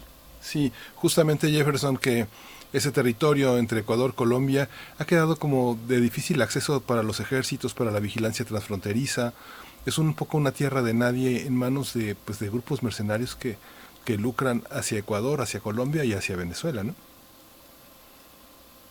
Sí, eh, eh, la, la, situación de la frontera entre Colombia y Venezuela y entre Colombia y Ecuador también. Eh, son fronteras que siempre han sido muy conflictivas. por ejemplo, entre Venezuela y Colombia siempre ha existido ese gran problema de, la guerrilla desde Colombia hacia territorios venezolanos. Y eso no es nuevo, eso existe desde que la guerrilla nació en Colombia. Y, siempre ha sido muy difícil proteger esta frontera. Siempre ha sido proteger muy difícil la frontera entre Colombia y Venezuela y la frontera norte del Ecuador con Colombia también. Entonces, claro, eh, al, al ver esa desprotección, al ver esa inseguridad, de estos territorios tan vastos, como ustedes comentaban, en manos de grupos irregulares, eh, eso se, se presta para todo. Se presta para que haya grupos de narcotráfico, se presta para redes de trata de personas, se presta inclusive también para el tráfico de materia prima como minerales, oro, diamantes, bauxita, todo, absolutamente todo. Entonces, tenemos esta, situación y, como lo comentaba antes, lo, une a, la situación tan precaria que está viviendo Venezuela. Y, tienes el, el cóctel perfecto para que pasen todas estas cosas. Como les comenté, eh, en los próximos días deberemos saber eh, los detalles de todas estas incursiones que, que se han dado el fiscal general de, Venezuela indicó que ya han detenido a más de 100 personas que estaban involucradas y que están buscando a 90 más en todo este entramado de las incursiones militares. El gobierno también de, Guaidó indicó en un comunicado que ellos no tienen nada que ver con esta empresa norteamericana que ejecutó esta operación, una operación que denominaron Operación Gideon, y que más bien esto es un falso positivo que está instalando el gobierno de Maduro para aumentar más la represión. Eh, y también con el, todo el entorno de la pandemia, eh, nos hemos enterado, hemos visto que el gobierno de Maduro también ha aumentado las medidas de restricción, ha aumentado también las medidas en contra de la prensa para que no se reporte debidamente lo que está pasando con el virus dentro de Venezuela. Entonces, como les comenté, y para terminar, es una situación bastante compleja, es una situación bastante complicada, es una situación que hay que estar en Venezuela para saber qué es lo que está pasando y que en, los próximos días ten cosas de, del panorama hacia el futuro. Sí. Así es, pues pues te agradecemos mucho esta conversación, este tiempo. Jefferson Díaz, periodista venezolano radicado en Quito, en Ecuador. Te mandamos un abrazo. La situación en Ecuador, lo sabemos, ha estado sumamente compleja, delicada con esta pandemia de la COVID-19. Te mandamos un abrazo y nos encontramos pronto esperando que tú, que tus seres queridos, que tu comunidad se encuentre bien. Muchas gracias, Jefferson. Muchas gracias a usted. Bien, pues, pues ahí está esta cuestión en Venezuela que se sigue complicando. Miguel Ángel Quemain, vámonos a ya a, nos vamos a ir con música, nos vamos a ir con música, seguimos eh, pues conmemorando eh, el trabajo, el legado de un eh, gran músico alemán que junto con Ralf Hutter, Florian Schneider, pues fundó la eh, icónica banda de música electrónica Kraftwerk. Y lo que vamos a escuchar no es de ellos, es la interpretación de uno de sus eh, connacionales, de un alemán también, eh, Uwe Schmidt, que lo podemos identificar mejor, tiene muchos alias, pero uno de ellos es Mr. el señor Coconut, señor Coconut, pues es uno de sus nombres y proyectos más populares, pero tiene muchísimos. Vamos a escuchar eh, a cargo de el señor Coconut, de Man Machine, de, eh, de Kraftwerk, ahora que bueno, nos enteramos ya el día de ayer y se confirmó la muerte de este gran músico, importantísima banda para la música en general, no solamente la electrónica, este homenaje que hacemos a Kraftwerk. Y con esto nos despedimos de la radio Nicolaita, también nos encontramos con ustedes el día de mañana, viernes a partir de las 8 de la mañana. Mientras tanto, seguimos en el 860 de AM, en el 96.1 de FM y también en nuestro sitio electrónico y en nuestra aplicación. El sitio es radio radio.unam.mx, así es que Vamos con esto de Kraftwerk a cargo de el señor Coconut y después al corte.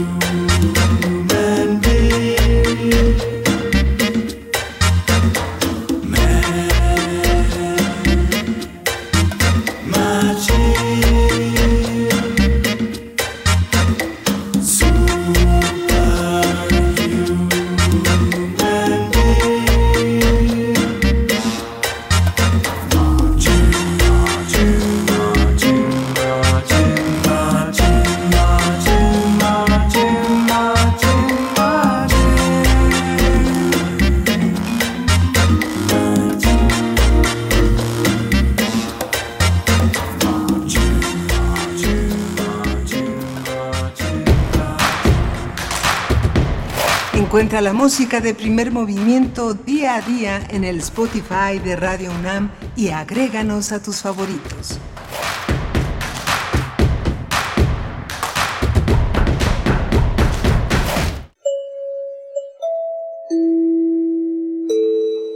Apreciable audiencia.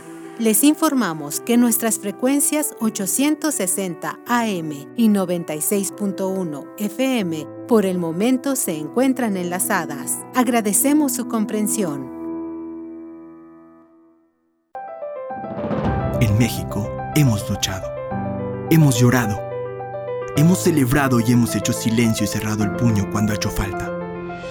En México no nos dejamos. Los mexicanos somos invencibles.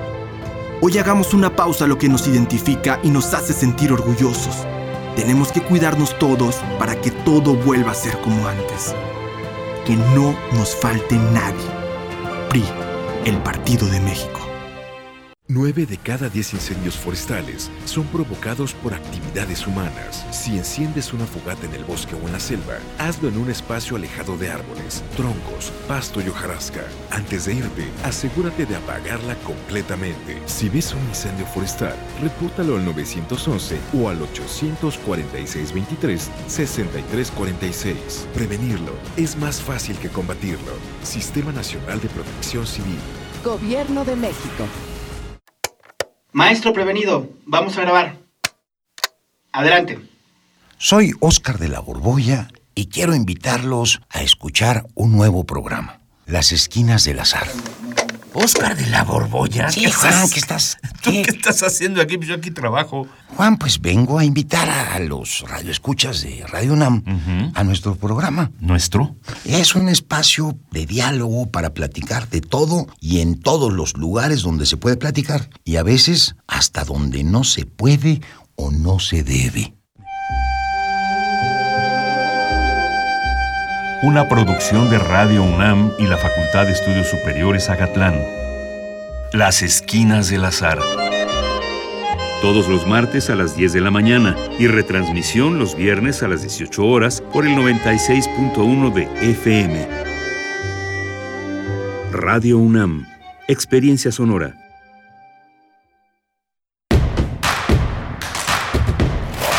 En redes sociales. Encuéntranos en Facebook como Primer Movimiento y en Twitter como arroba PMovimiento. Hagamos comunidad.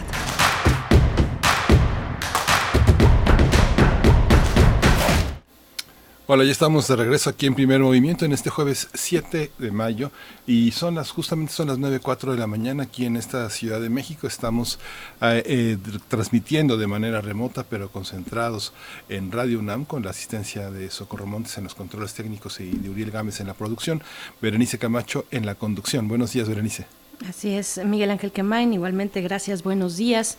Eh, te saludo hasta allá, hasta tu casa, no tan, no tan lejos, pero, pero sí a la distancia que pues nos impone esta emergencia sanitaria. Saludamos a todos, a todos y a todas las que nos escuchan, los que nos escriben en redes sociales también y los que de manera pues eh, privadas desde sus casas sin emitir necesariamente comentarios en redes sociales también lo hacen, siguen la programación de Radio UNAM del 860 de AM, del 96.1 de FM.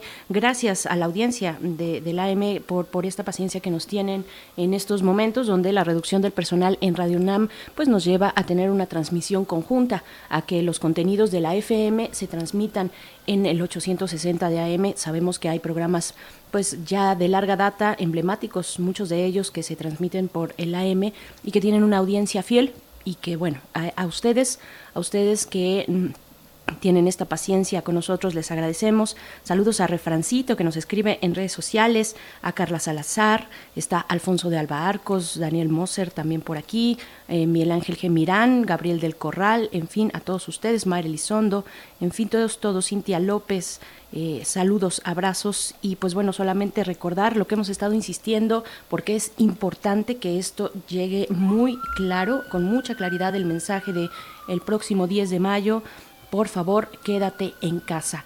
Festeja de manera virtual a, tu mamá, eh, a, las abuelas, a las tías, en fin, a, todos, a todas las que se extiende este festejo, pero desde casa, desde casa es importante que lo tengamos en mente. Ya, de hecho, pues se cerraron las actividades del mercado de Sonora en la Ciudad de México para evitar que eh, pues la compra de flores en ese día se convierta en un problema, en un problema más grave. Eh, así es que, bueno, si queremos que esta pandemia, que esta curva se aplane, que esta pandemia no abarrote los eh, centros de salud, las unidades médicas, pues hay que quedarse en casa, es la solución principal y que nos toca a todos y a todas, Miguel Ángel. Sí, justamente, Bernice, eso es algo, es algo muy importante y entender que estas fechas que forman parte de un mundo idiosincrático de México, pues también tendrán que replantearse muchos de los festejos, la manera de hacerlos. Es una oportunidad también para hacer un, un, un alto en la manera en la que concebimos las, las conmemoraciones, las fiestas. Ha sido un proceso pues verdaderamente interesante en el que pues todos tenemos muchísimo que aprender, ¿no? Así es, así es. Pues bueno, para esta hora, después de la poesía necesaria que ya llega eh, en unos momentos más con la voz de Miguel Ángel Quemain. Vamos a tener nuestra mesa de los jueves a cargo del doctor Alberto Betancourt, los mundos posibles que hoy nos proponen eh, el tema del tren Maya. El ciclón del progreso y las ruinas que vendrán es el título que eh, propone esta mañana el doctor Alberto Betancourt, profesor de la Facultad de Filosofía y Letras de la UNAM. Y pues bueno, después también en esa mesa, después de la mesa de Mundos Posibles, tendremos nuestra sección de Derechos Humanos con Alicia Vargas Ayala, directora del CIDES AIP. No, es IAP, disculpen, el, el tema eh, esta mañana, las reflexiones sobre el derecho a la información de niños y niñas en la, eh, contra la infodemia en tiempos de COVID-19. Así es que, pues, Miguel Ángel, esto es lo que nos resta para la hora que, eh, la última y tercera hora de primer movimiento. Cuando son las nueve con siete minutos, pues nos vamos entonces con la poesía quería, necesaria. Quería aprovechar eh, esta participación de Alicia Vargas para recomendar un libro que forma parte de nuestra casa de estudios, el Diccionario Enciclopédico del Feminismo y los Estudios de Género en México, porque justamente el tema de Alicia Vargas Ayala tiene que ver con lo que ha logrado el movimiento feminista. Hay un libro que este libro, el diccionario, es un, este, un trabajo que hizo Joel Estudillo García y José Edgar Nieto Arismendi, con, también con el trabajo de Ana Lau Jaiben, que es un trabajo que es un trabajo de más de 600 páginas que está disponible en la red en este gran espacio de Open Access de libros UNAM y bueno justamente está dividido en cuatro partes feminismos eh, feminismos organizaciones medios de comunicación y eventos. Y abre nada menos que con Marta Acevedo. Marta Acevedo si no la conoce, cumplió 80 años, cumplió 80 años el pasado 3 de mayo y es la primera mujer con la que abre alfabéticamente el diccionario.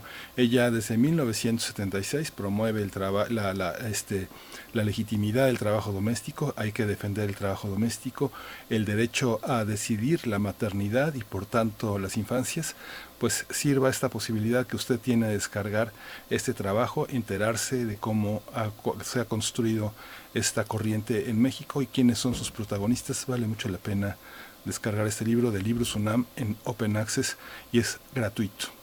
Así es. Pues bueno, a ver, yo creo que en nuestras redes sociales podemos eh, poner la liga para que puedan tener acceso a esta publicación. Y pues nos vamos ahora sí, Miguel Ángel, con la poesía necesaria. Vámonos. Primer movimiento. Hacemos comunidad. Es hora de Poesía Necesaria. Hoy voy a leer un poema de la poeta mexicana Adriana Dorantes. Es una poeta joven, es editora, es traductora, ha sido una labor editorial y periodística importante. Ella, eh, vamos a acompañarlo con eh, una canción de Sigur Rós. Sigur Rós es uno de los eh, grupos islandeses de post-rock, quiere decir su nombre en islandés Rosa de Victoria. Ellos están en Reykjavik, han tenido eh, muchísimo trabajo en los últimos años. Ellos hicieron una gira de 1.300 kilómetros tocando en vivo en una gira de 24 horas como solo se puede hacer en un, en un país como Islandia y que bueno fue retransmitida por la televisión y que ha sido retomada por muchas series. No sé si o nos, nos decían varios radioescuchas que por qué no recomendábamos series. La primera serie islandesa así de gran éxito internacional es Los asesinatos del Valhalla, donde están todos estos paisajes, estos grandes paisajes eh, islandeses en, en- a profundidad con esa nieve que todo lo ocupa, ese blanco y esos, esos colores eh, tonales que son tan extraordinarios en esa parte del mundo. Y bueno, pues vamos con el, vamos con el poema de Adriana Dorantes. Es un poema inédito y dice, decidle que escribí un poema sobre nuestra noche más perfecta. Eh, tiene un epígrafe de David Huerta que dice, la mirada culmina en la forma de la ausencia. Dice, dueños de la noche, balbuceamos un conjuro que nos regaló unas horas, ganamos espacio para colisionar alegres entre brotes de silencio y arcilla fresca a contraluz de las conflagraciones. Entre nuestros cuerpos se edifica un oleaje de espera. Sus ojos, sus ojos, eh, sus ojos como astros debajo de las sábanas me saludan con el asombro de haberse topado a lo primigenio. Soy observada cual una maravilla descubierta con la tintura de la extrañeza. Estamos solos. El amor es una gotera que alimenta los frágiles umbrales de nuestras disertaciones. Estación robada. La primavera no se extiende más allá de estas paredes. En los muros resuena el espeso andar de los relojes. Algunas aves dictan el paso de la madrugada hacia el cierre de este tiempo. Lento, él se sacude el secreto, sus manos se sumergen en los terrenos fértiles del abandono. El fin se asoma con la luz que se cuela en los ojales de su camisa. Las consignas de filósofos incomprensibles se escurren por los espacios más cóncavos de los recuerdos. A la par se pierden las promesas, se agota el ímpetu de victoria que antaño las bañó durante esta noche en el tálamo del milagro. Hemos vuelto. El asombro se transformó en una yegua nocturna. Él termina de ataviarse de día para introducirse en la callada materia del olvido.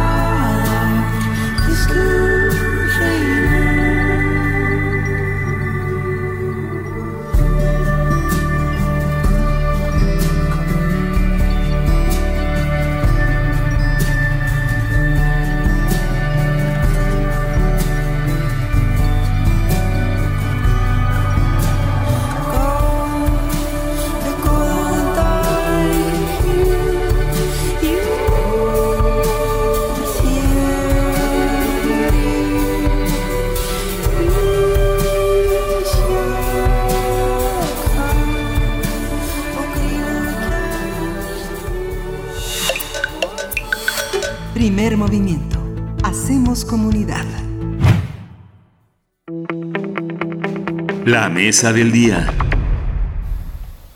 Bien, pues ya estamos de vuelta y saludamos en esta mañana al doctor Alberto Betancourt en esta mesa de los jueves que es de Mundos Posibles.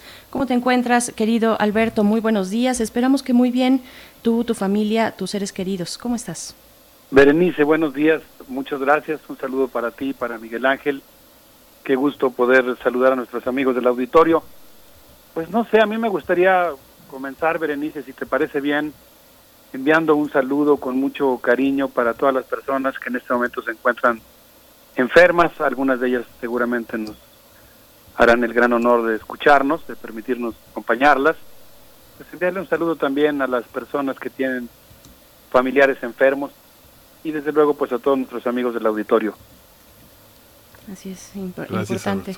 Y que nos permitan esta cercanía también eh, hasta, hasta sus hogares. Bueno, estamos todos atravesando y algunos más situaciones muy complejas. Y hay proyectos que, que no paran, continúan, como son estos megaproyectos del gobierno federal. El tren Maya, el ciclón del progreso y las ruinas que vendrán es la manera en la que la titulas eh, y queremos escucharte, doctor Alberto Betancourt. Gracias, Berenice. Pues eh, la sesión anterior, el jueves pasado, hablábamos sobre las tesis de la historia de Walter Benjamin y evocábamos el cuadro de, de Paul Klee eh, que Benjamin utiliza para reflexionar sobre el ángel de la historia, en una descripción en la que dice que el viento, y podríamos decir del progreso, porque cabe perfectamente esta interpretación, el viento del progreso, el huracán, impide que el ángel pliegue sus alas, mientras este que se va elevando voltea hacia atrás a ver las ruinas que va dejando el progreso. Y yo creo que esta figura nos debe de servir para reflexionar muy seriamente sobre el tipo de desarrollo que nosotros queremos proponer en nuestro país y particularmente en una zona tan rica y tan valiosa culturalmente como es el sureste mexicano. El megaproyecto Tren Maya, hay que decir que es un megaproyecto, definitivamente sería erróneo imaginarlo solamente como un tren con una vía de 5 metros de ancho, porque no es el caso. Como dicen muchos de los estudios que uno puede encontrar fácilmente sobre este tema, no se trata solamente de un tren, que además, por supuesto, pues no es malla, y tiene muy poco de malla, es un proyecto de inversión, de construcción de infraestructura, de reordenamiento territorial, y algo muy importante es que es también un proyecto de reestructuración productiva. El tren incluirá 1.500 kilómetros de vías, salpicados de andenes, talleres y puentes. Será un tren impulsado por biocombustible, lo cual ya empieza a introducirnos en un terreno polémico porque la frontera agrícola, por ejemplo, en Chiapas, pues se ha expandido y ha destruido selvas justamente por la producción de, agrocombustibles. Eh, este tren está planeado para llevar pasajeros, pero también, y esto es muy importante entenderlo para poder aquilatar el impacto que tendrá el proyecto, también es un tren de carga que viajará a 160 kilómetros por hora y atravesará los estados de Quintana Roo, Yucatán, Campeche, Tabasco y Chiapas.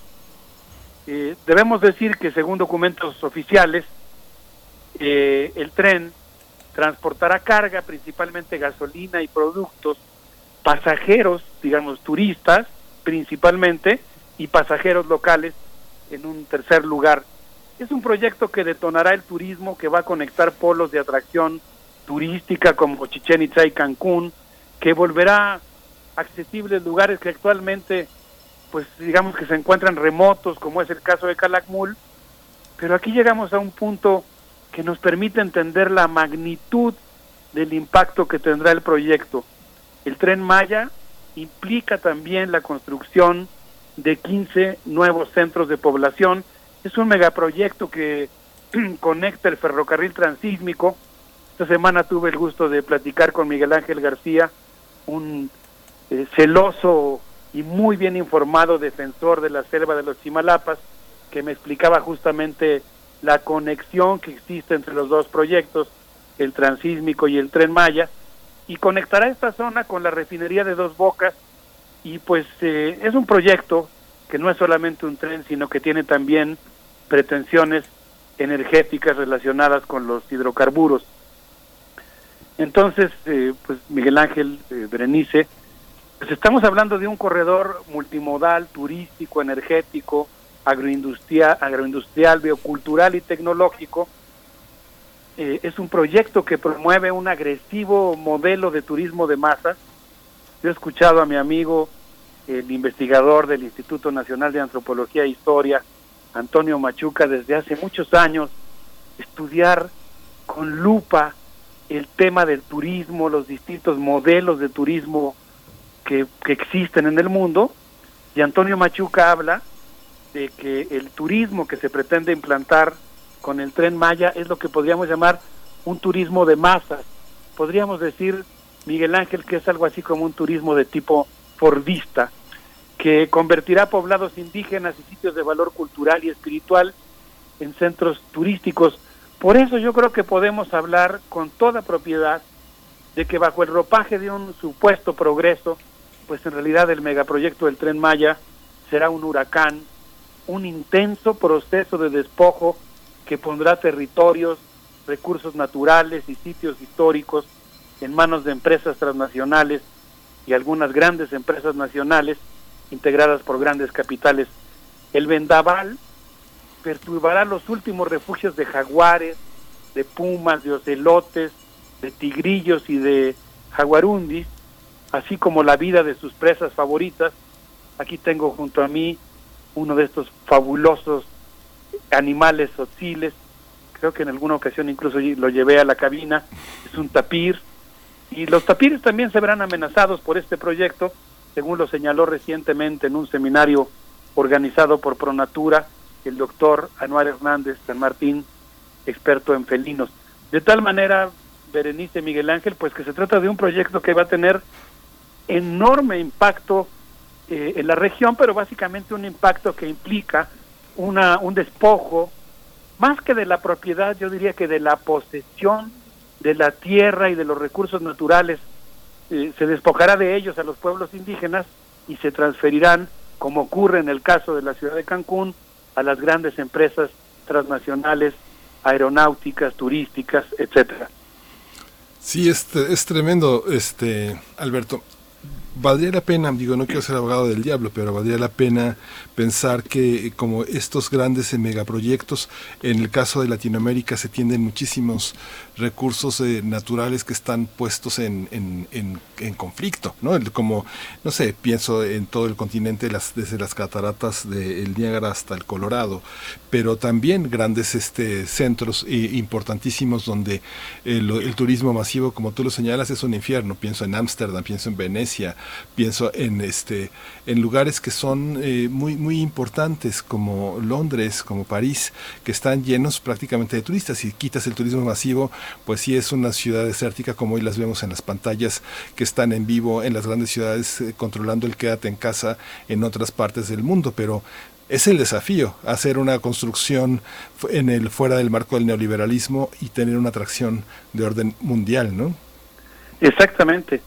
Sí, yo por eso, insisto, valoro mucho los estudios, la investigación que realiza, eh, por ejemplo, Antonio Machuca, porque pues ahí pues da cuenta efectivamente de cómo el turismo que pues a veces los gobiernos lo presentan como si fuera inocuo, como que no tuviera ningún efecto negativo, pues en realidad puede ser completamente disruptor del tejido social, de la vida comunitaria, de los recursos naturales, y vale la pena decir muy bien señalas y coincido contigo en que pues hay incluso países muy desarrollados que viven del turismo, del turismo masivo a sus ciudades, pero pues algo que es muy interesante, eh, que me gusta mucho en los textos de, de Antonio Machuca es que en realidad pues existen distintos modelos de turismo, ¿no? Distintos modelos de este del modelo fordista pues es uno, pero hay otros que son eh, digamos el turismo rural o el turismo desde abajo o el turismo pero acompañado de otras fuentes de desarrollo. Yo quisiera compartir con, nuestros amigos que nos hacen el favor de escucharnos, de escucharnos, eh, la recomendación de un libro que se llama Los impactos sociales y, territoriales del tren Maya, una mirada interdisciplinaria en el que participan entre otros eh, Giovanna Gasparello, Ana Esther Ceseña, Antonio Machuca, Eliana Costa, Josué G. Veiga y Violeta Núñez, amiga también, en este libro, pues yo diría que se avisora que el megaproyecto insertará la región sus recursos naturales y su fuerza de trabajo, su patrimonio histórico, en una lógica geoeconómica global que pues está alterando desde ahora patrones de vida milenarios pero vigentes, vivos, actualizados, como hacer milpa, practicar apicultura, vivir en núcleos pequeños, depender poco del circuito monetario, y estos modos de vida de los pueblos pues serán mercantilizados y folclorizados, los pueblos y su cultura, su comida, sus rituales, sus sitios sagrados serán refuncionalizados como atractivos turísticos. Es un reordenamiento territorial radical eh, que está impulsando el presidente de la República para el sureste, que desafortunadamente pues no se propone un desarrollo endógeno, sino que intenta integrar la región a la economía global y pues yo diría, recurro a esta palabra que hemos mencionado porque es llamativa, se, se usa mucho en los seminarios en los que se estudia el capital, eh, intenta o, o tendrá como efecto, quizá no es su intención consciente, subsumir el mundo maya al capital transnacional. Y por eso yo creo que nosotros tenemos que insistir mucho en que es completamente indispensable que pues se discuta eh, el modelo de desarrollo que nosotros necesitamos y se anteponga pues la necesidad de un modelo de desarrollo que, que sea resultado de un consenso profundo y de escuchar la voz de quienes viven en los respectivos territorios.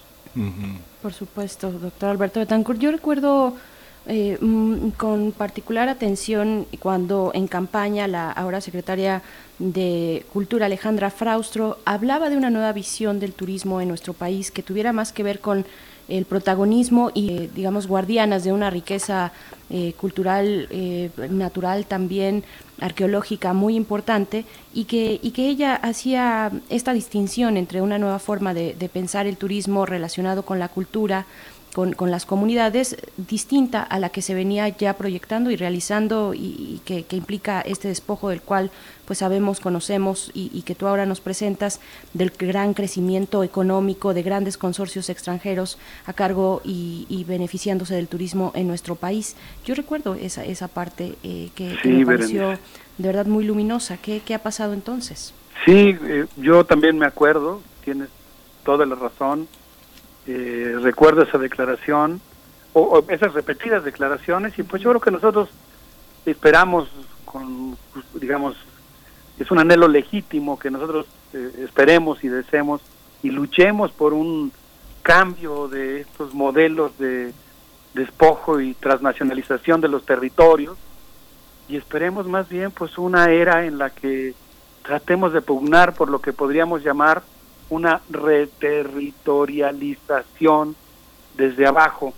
Yo quiero dirigirme de manera muy respetuosa a quienes participan en el gobierno, a quienes eh, se, forman parte de la 4T, a fuerzas políticas como Morena, a los simpatizantes de, de este gobierno, que pues hagan oír su voz, hagan oír su voz y hagan un ejercicio democrático de corregir las cosas que pueden tener efectos muy negativos y que son desde mi punto de vista absolutamente contraproducentes.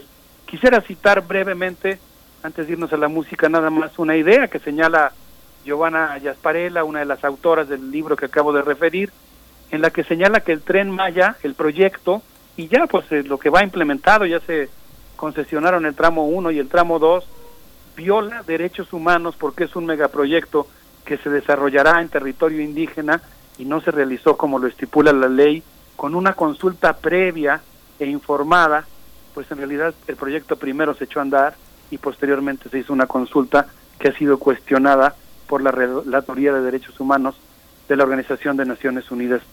Y como hay tanto que reflexionar y que discutir respecto a este tema, no sé qué les parezca, eh, Miguel Ángel Berenice, pero yo les propondría que escuchemos a December Bueno con esta canción que se llama Alicia y que forma parte del soundtrack de la película Corazón del Tiempo. A ver qué les parece. Claro que sí, vamos a escuchar y volvemos contigo en los mundos posibles, doctor Alberto Betancourt. Gracias, Berenice. Como una simple virtud, destellos de su dulce mirada, las que te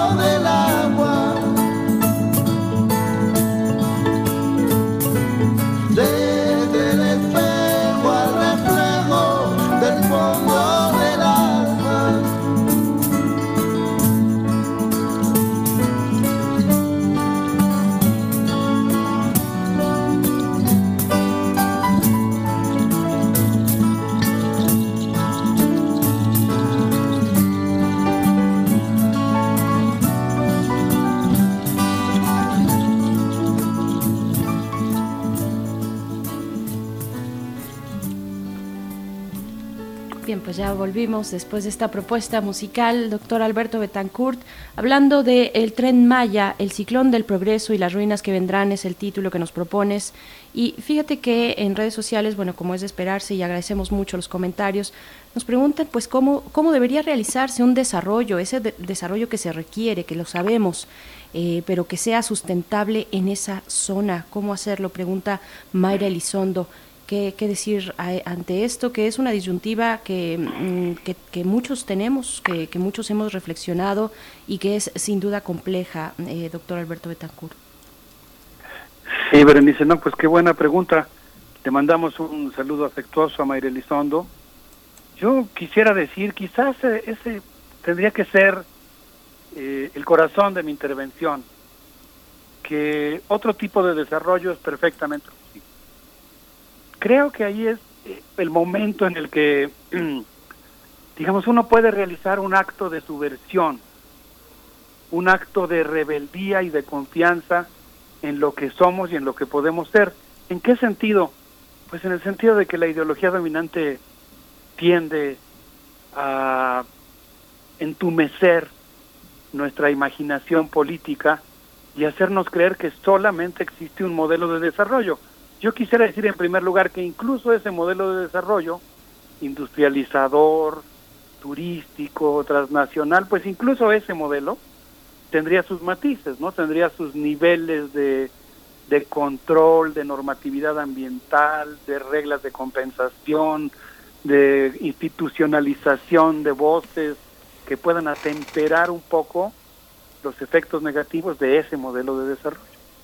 O sea, incluso pensando en que fuera el único, pero creo que el trabajo de legitimación, pues en este caso yo diría así de un agente tan poderoso como es eh, el capital transnacional, que se convierte en una especie de astucia de la razón, que incluso algunas personas con buena voluntad lo aceptan como único, pues intenta persuadirnos de que esa es la única forma posible de desarrollarnos.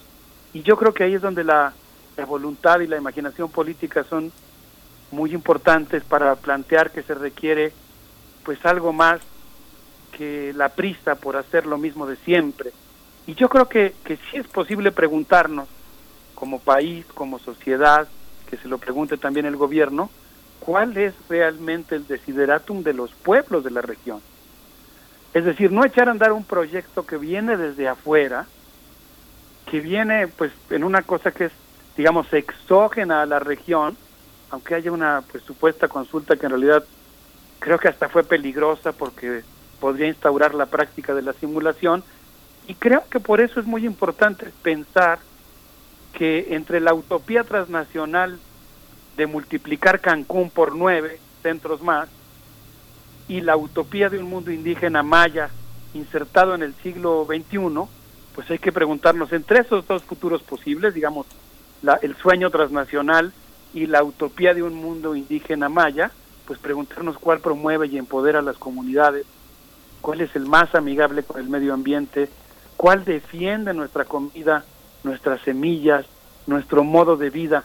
Por eso es muy importante, y creo que ahí en nuestra universidad, claro, yo hablo en este momento a título personal, pero pienso que como nuestra universidad se plantea contribuir a solucionar los grandes problemas nacionales, sí como universidad tenemos que dar una discusión en el sentido de que existen muchos modelos de desarrollo posible o incluso pues a lo mejor hasta que habría que cuestionar si desarrollo o no. Ahora no me voy a una postura tan radical. Hay autores muy muy serios como Arturo Escobar que dicen que desarrollo normalmente tiene que ver con colonización. Entonces, pues pienso que es importante insistir en la idea de que sí existe la posibilidad de imaginar un futuro con un sujeto político construido desde abajo, capaz de impulsar un consenso profundo de desarrollo endógeno y descolonizador. Yo creo que sí existen alternativas viables a la desterritorialización que despoja a los pueblos y empodera a las transnacionales. Por eso pienso que es muy importante hacer valer un proyecto, decía yo esta palabra que le escuché a Arturo Escobar en una ocasión que tuvimos oportunidad de platicar en Colombia, un proyecto de reterritorialización, y yo le agregaría desde abajo. Sí, justamente estamos justamente en un proceso en el que muchas de las decisiones del gobierno federal este, han sido cuestionadas en términos de su transparencia, de el respeto por la ley de adquisiciones y, y el escrutinio de las empresas que participan. Una de las dos empresas muy cuestionada en Estados Unidos por su incumplimiento, inversionista mexicano que es Carlos Slim y que pues eh, entrarán en una amplia discusión que justamente Alberto tenemos que participar para no que no sea una simulación, que no haya compadrazgos, que no haya amiguismos, que no haya esta visión dirigida. Tenemos una, un cuestionamiento muy fuerte que todos estos investigadores que has mencionado tienen sobre la presencia de las fronteras en el, en el sur. Eh, justamente eh, este doctor que ha trabajado mucho, hicieron un seminario en febrero, si no recuerdo mal, él es este este doctor Andrés Fábregas Push, que hizo un, seminario extraordinario hacia un nuevo proyecto de nación y una de las cosas que cuestionaba era el tema del agua y el tema de cómo participan empresarios, no sé, como Alfonso Romo en esta, en esta parte que pues se tiene que ventilar, se tiene que discutir y se tiene que poner de cara a la nación, porque Romo presume también de que es un proyecto que ha beneficiado mucho a esa parte del país y otros cuestionan como el favoritísimo del presidente sobre un empresario que tiene la posibilidad de tener mangancha en esto, ¿no? Sí, fíjate que yo me acuerdo mucho de un coloquio en defensa del mundo maya, pero del mundo maya real, no, no del mundo maya turístico. No, no el uso de la palabra maya para apropiarse de un bien común, sino en serio para defender a los pueblos. Un evento que organizó el doctor Juan Manuel Sandoval en Mérida, en el que tuvimos el enorme privilegio como universitarios de escuchar a nuestros colegas de la Universidad Autónoma de Yucatán, qué ponencias tan interesantes escuchamos sobre el tipo de, justamente el modelo de desarrollo que existe, por ejemplo, en Quintana Roo, que pues tiene cuatro municipios que están completamente entregados a las transnacionales, donde los indígenas pues van de camareros y jardineros a los hoteles, y cuatro municipios rurales que están completamente abandonados con un alto índice de pobreza, donde está la cultura maya viva, que es una cultura muy vigorosa todavía. En ese seminario me acuerdo que uno de los ejemplos que puso uno de nuestros eh, colegas economistas de la, de la Universidad Autónoma, el ejemplo de la enorme influencia que tiene hoy la cultura maya en Estados Unidos, producto de la migración.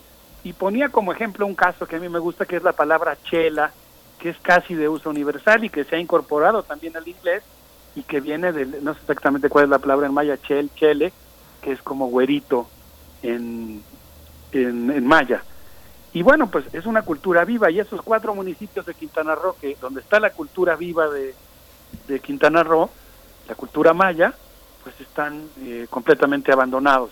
Entonces, ese modelo, eso es lo que me preocupa que vaya a ocurrir con el tren Maya, pues es un modelo que agudiza la polarización, el despojo, las desigualdades y por eso yo creo que todos los que hemos apostado y seguimos apostando porque haya un cambio en México, los que tenemos esperanza en que se aproveche esta oportunidad histórica que ha costado tanto trabajo y tantas luchas abrir nuestro espacio de oportunidad que hemos abierto entre todos, pues yo digo que justamente como miembros de la sociedad civil, como ciudadanos, tenemos todo el derecho de exigir que se aproveche efectivamente para un cambio. Y yo creo que esta presión también va a ayudar adentro, en la propia lucha interna que hay en el gobierno, entre las propias corrientes de quienes han decidido participar eh, dentro del gobierno. Yo por eso, Miguel Ángel, me imagino que el vendaval pues perturbará los últimos refugios de jaguares, pero me gustaría mucho insistir en que podemos imaginarnos otros paisajes, ¿no? Esta reterritorialización desde abajo yo me la imagino como un paisaje ejidal, cooperativo, ataviado de árboles sagrados, donde las vejigas construidas por las meliponas escurran miel, esta miel deliciosa de sabores diferentes por las diferentes flores que liban, eh, un panorama de milpas mayas prodigiosas brotando entre las lajas, pintando la península de maíces nativos de diferentes colores, y creo que eso pues es mucho más prometedor que la entrega de nuestras playas, nuestras maderas preciosas, nuestro subsuelo, eh, que es lo que propone el mundo de la colonización. Por eso creo, respondiendo respetuosa y afectuosamente la, al comentario y la pregunta que hacía eh, Mayra Elizondo, que es muy importante insistir en que el desarrollo colonizador no es el único futuro posible y que aquí la imaginación política juega un papel muy importante en la resistencia, pero sobre todo en la construcción de alternativas, porque de eso se trata obviamente, ¿no? Plantear que sí es posible hacer las cosas de una manera diferente. Así es, pues doctor Alberto Betancourt, estamos llegando ya al final de esta mesa de los mundos posibles. Yo creo que los megaproyectos nos han obligado a pensar en la posibilidad de una crítica eh, al actual gobierno que se desmarca con varios kilómetros de por medio a la que realiza la derecha. Y, ese sería también un tema que, que, ojalá tú nos puedas compartir en algún momento, cómo, cómo se hace esta crítica cuando se ha confiado en un proyecto, cuando se ha sido parte también de un proyecto como el que cabeza, encabeza Andrés Manuel López Obrador. Ay, qué bueno que haces esa acotación. Obviamente esta no es una, esta es una, digamos, eh, aportación hecha desde luego con voluntad de cambio, progresista, de izquierda, libertario, rebelde, que no tiene nada que ver con, con las pretensiones pues hasta golpistas que sí existen, pero que pues esas son otra cosa, ¿no? Esto es, esto es cómo construimos entre todos nuestro futuro. Yo les quisiera proponer que rindamos un homenaje a Oscar Chávez y escuchemos Manuel toca el tambor de su disco Chiapas, que me parece que sería un homenaje para el cantante y para la región. Así es, pues vamos a escuchar entonces, por supuesto, y te agradecemos, te mandamos un abrazo muy fuerte, Alberto Betancourt. Eh, doctor, pues esperamos que estés muy bien y nos encontramos el próximo jueves contigo. Un abrazo para todos en estos tiempos difíciles. Gracias, Alberto. Vamos a escuchar.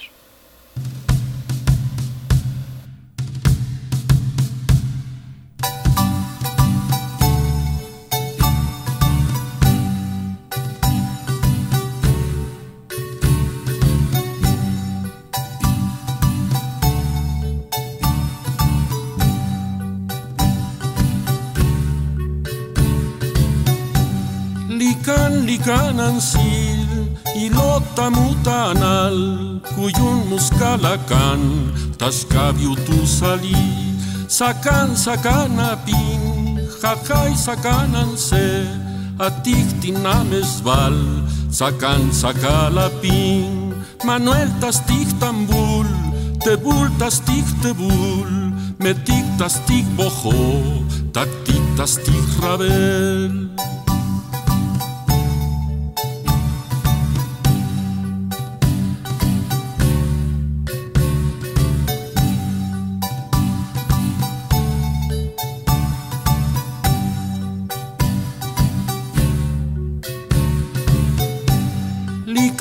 canansil inlota mutanal cuyun muscalacan tashkabiutusali sacan sacalapin jajay sacananse atictinamesval sacan sacalapin manuel tastictambul tebul tastictebul metic tastic bojo tatic tastic rabel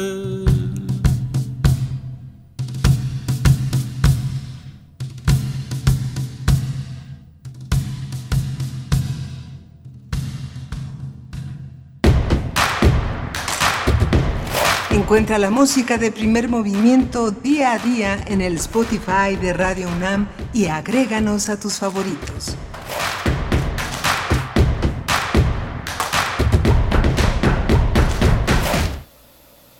Bien, estamos de vuelta ya aquí en primer movimiento. Son las 9 con 46 minutos de la mañana, recibiendo todos sus comentarios después de esta mesa de mundos posibles a cargo del doctor Alberto Betancourt. Y pasamos ahora a nuestra sección de derechos humanos, este espacio que le dedicamos a hablar desde distintas perspectivas y con distintos colaboradores y colaboradoras acerca de los derechos humanos. Y en este caso hablamos y agradecemos mucho estar en la línea con Alicia Vargas Ayala. Ella es directora de CIDES IAP, Centro Interdisciplinario para el Desarrollo Social, e integrante del Consejo Directivo de la Redim, para hablar del derecho a la información de niñas y niños contra la infodemia en tiempos de la COVID-19. Bienvenida, Alicia Vargas.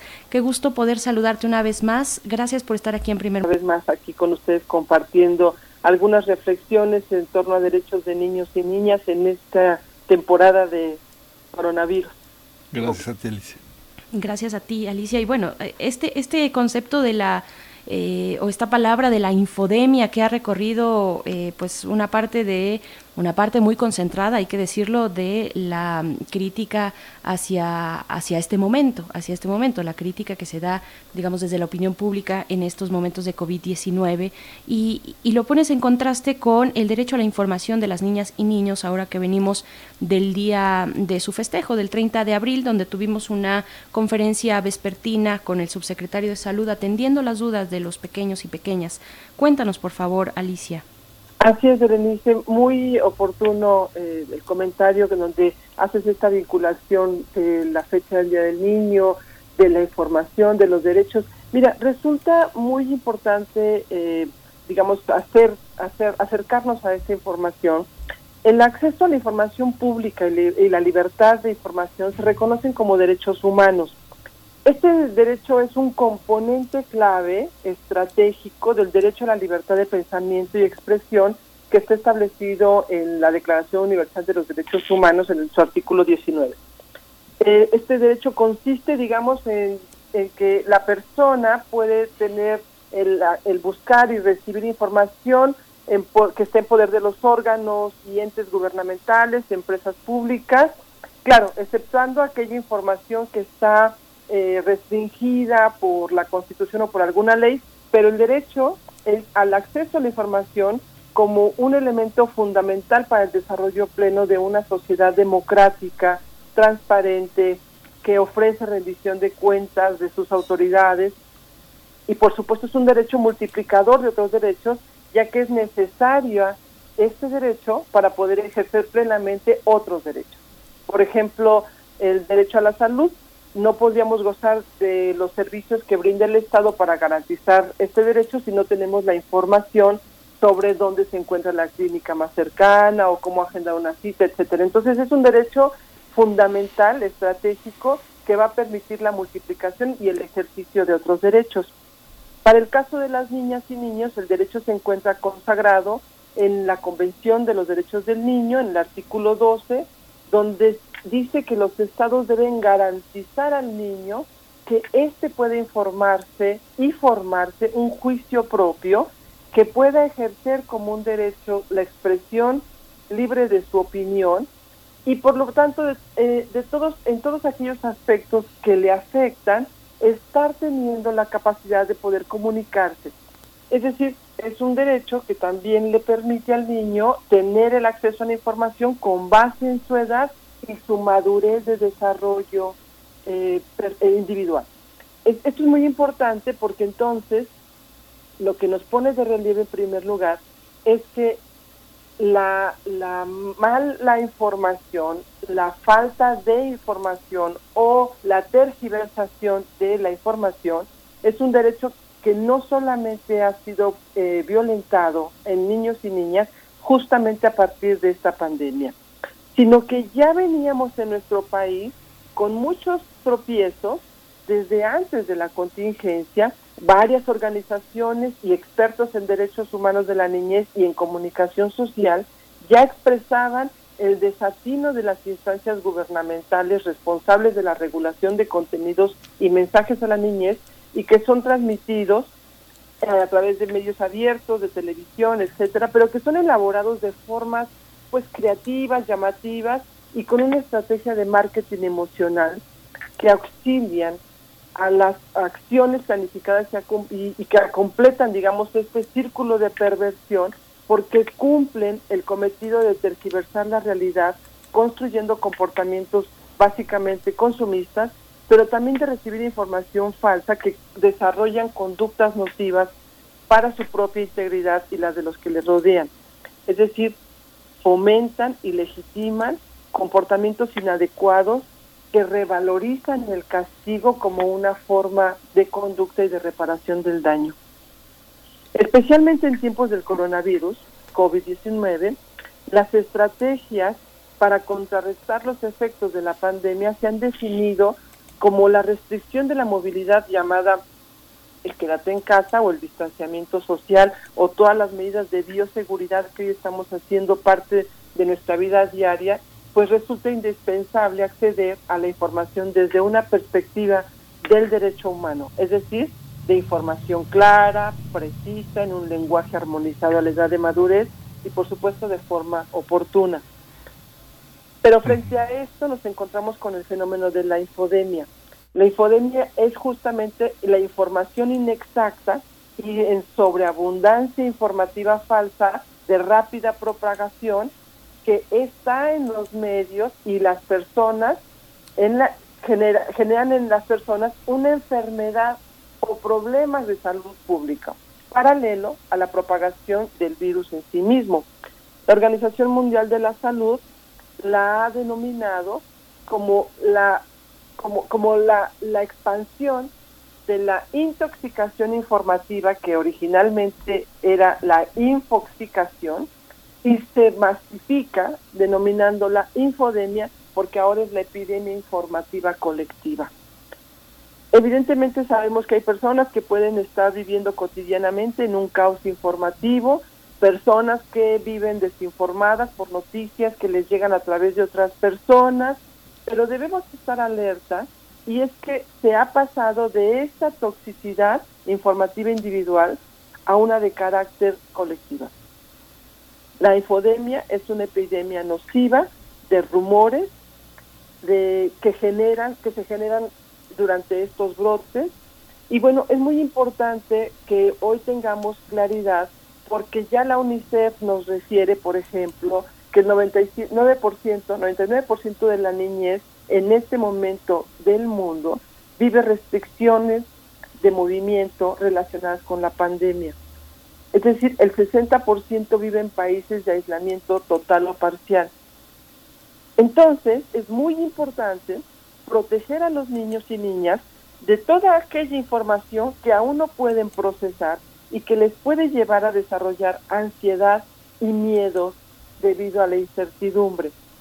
En ese sentido, se debe considerar el evitar que vean o escuchen noticias y reportajes con un enfoque sensacionalista o morboso, evitar que se expongan mucho tiempo a las noticias, aun cuando las noticias puedan ser verdaderas, la alta exposición puede generar inquietud o no entender porque no están referidas en el lenguaje en el que el niño y la niña puede comprenderlo y entonces generar justamente alarma.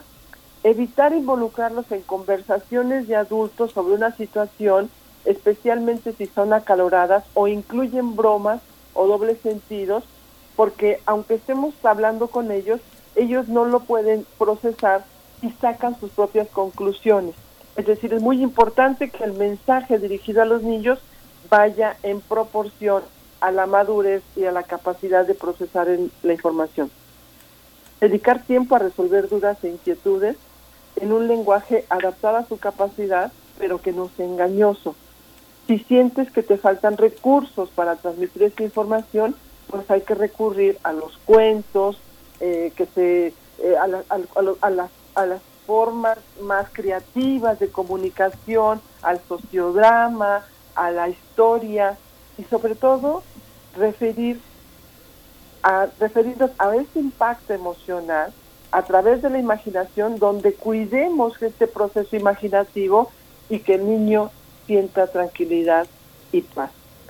Eh, algunos de los mensajes más importantes que quiero dejar es que la UNICEF preocupada por la infodemia también y por cómo atender en los cómo se está atendiendo en los países la, contingencia dirigida a niños en su plan de acción mundial eh, elabora siete puntos y de estos siete puntos cuatro están dirigidos a temas de la difusión de mensajes y recomendaciones. Entonces, por ejemplo, UNICEF dice, debemos frenar la transmisión de la información inadecuada, ofreciendo mensajes y recomendaciones de salud pública dirigidas a los niños. Ofrecer asesoría y ayuda a las familias, a los cuidadores y a los educadores para que estos puedan proveer de aprendizaje desde casa pero también de conocimientos y de información en el manejo. Y bueno, algunas de las recomendaciones que quiero dejar el día de hoy para nuestros escuchas que amablemente están interesados en estos temas de los derechos humanos, es que la niñez debe ser nuestra prioridad.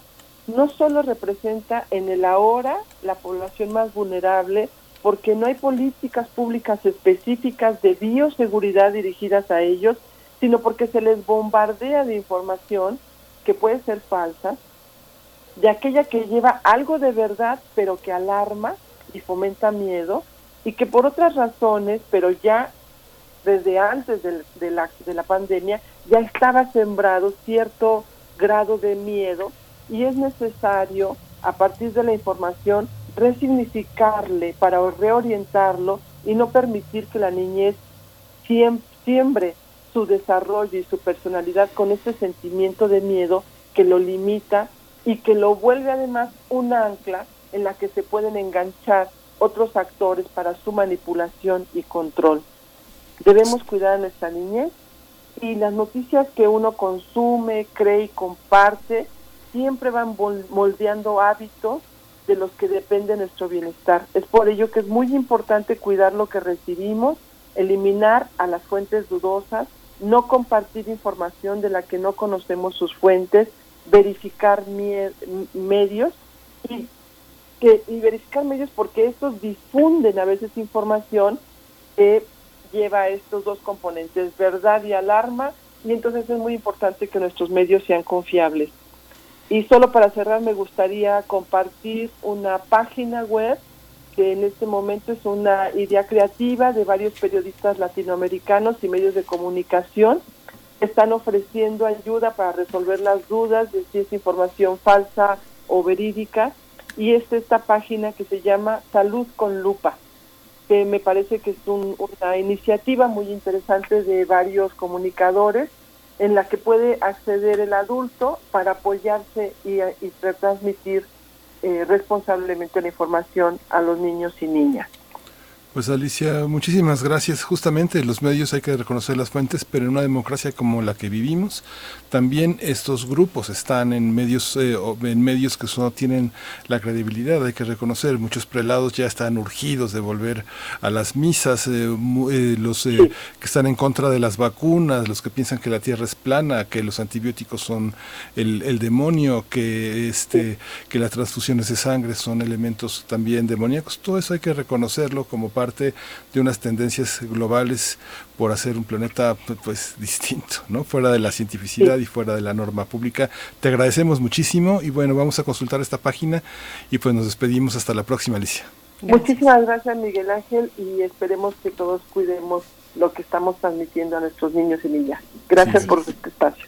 Gracias, Alicia Vargas Muchas gracias. Pues Miguel Ángel, nos despedimos ya, nos está llegando la hora, las 10 de la mañana, con algo de Kraftwerk, eh, en este pues breve homenaje ante la muerte de uno de sus fundadores, Florian Schneider. Eh, vamos a escuchar, lo que vamos a escuchar es Music Non-Stop del noveno disco de estudio Electric Café, lanzado en 1982 a cargo de Clean Clank Studio.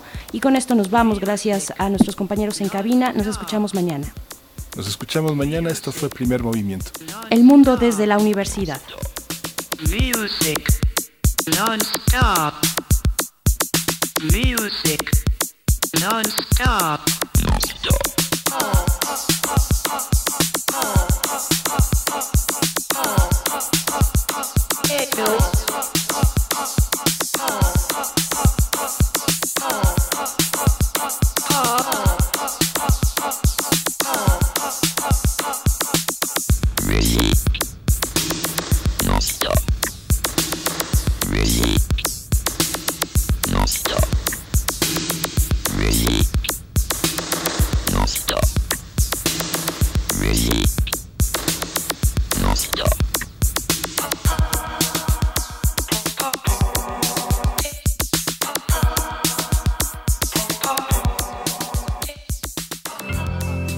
Radio UNAM presentó Primer Movimiento.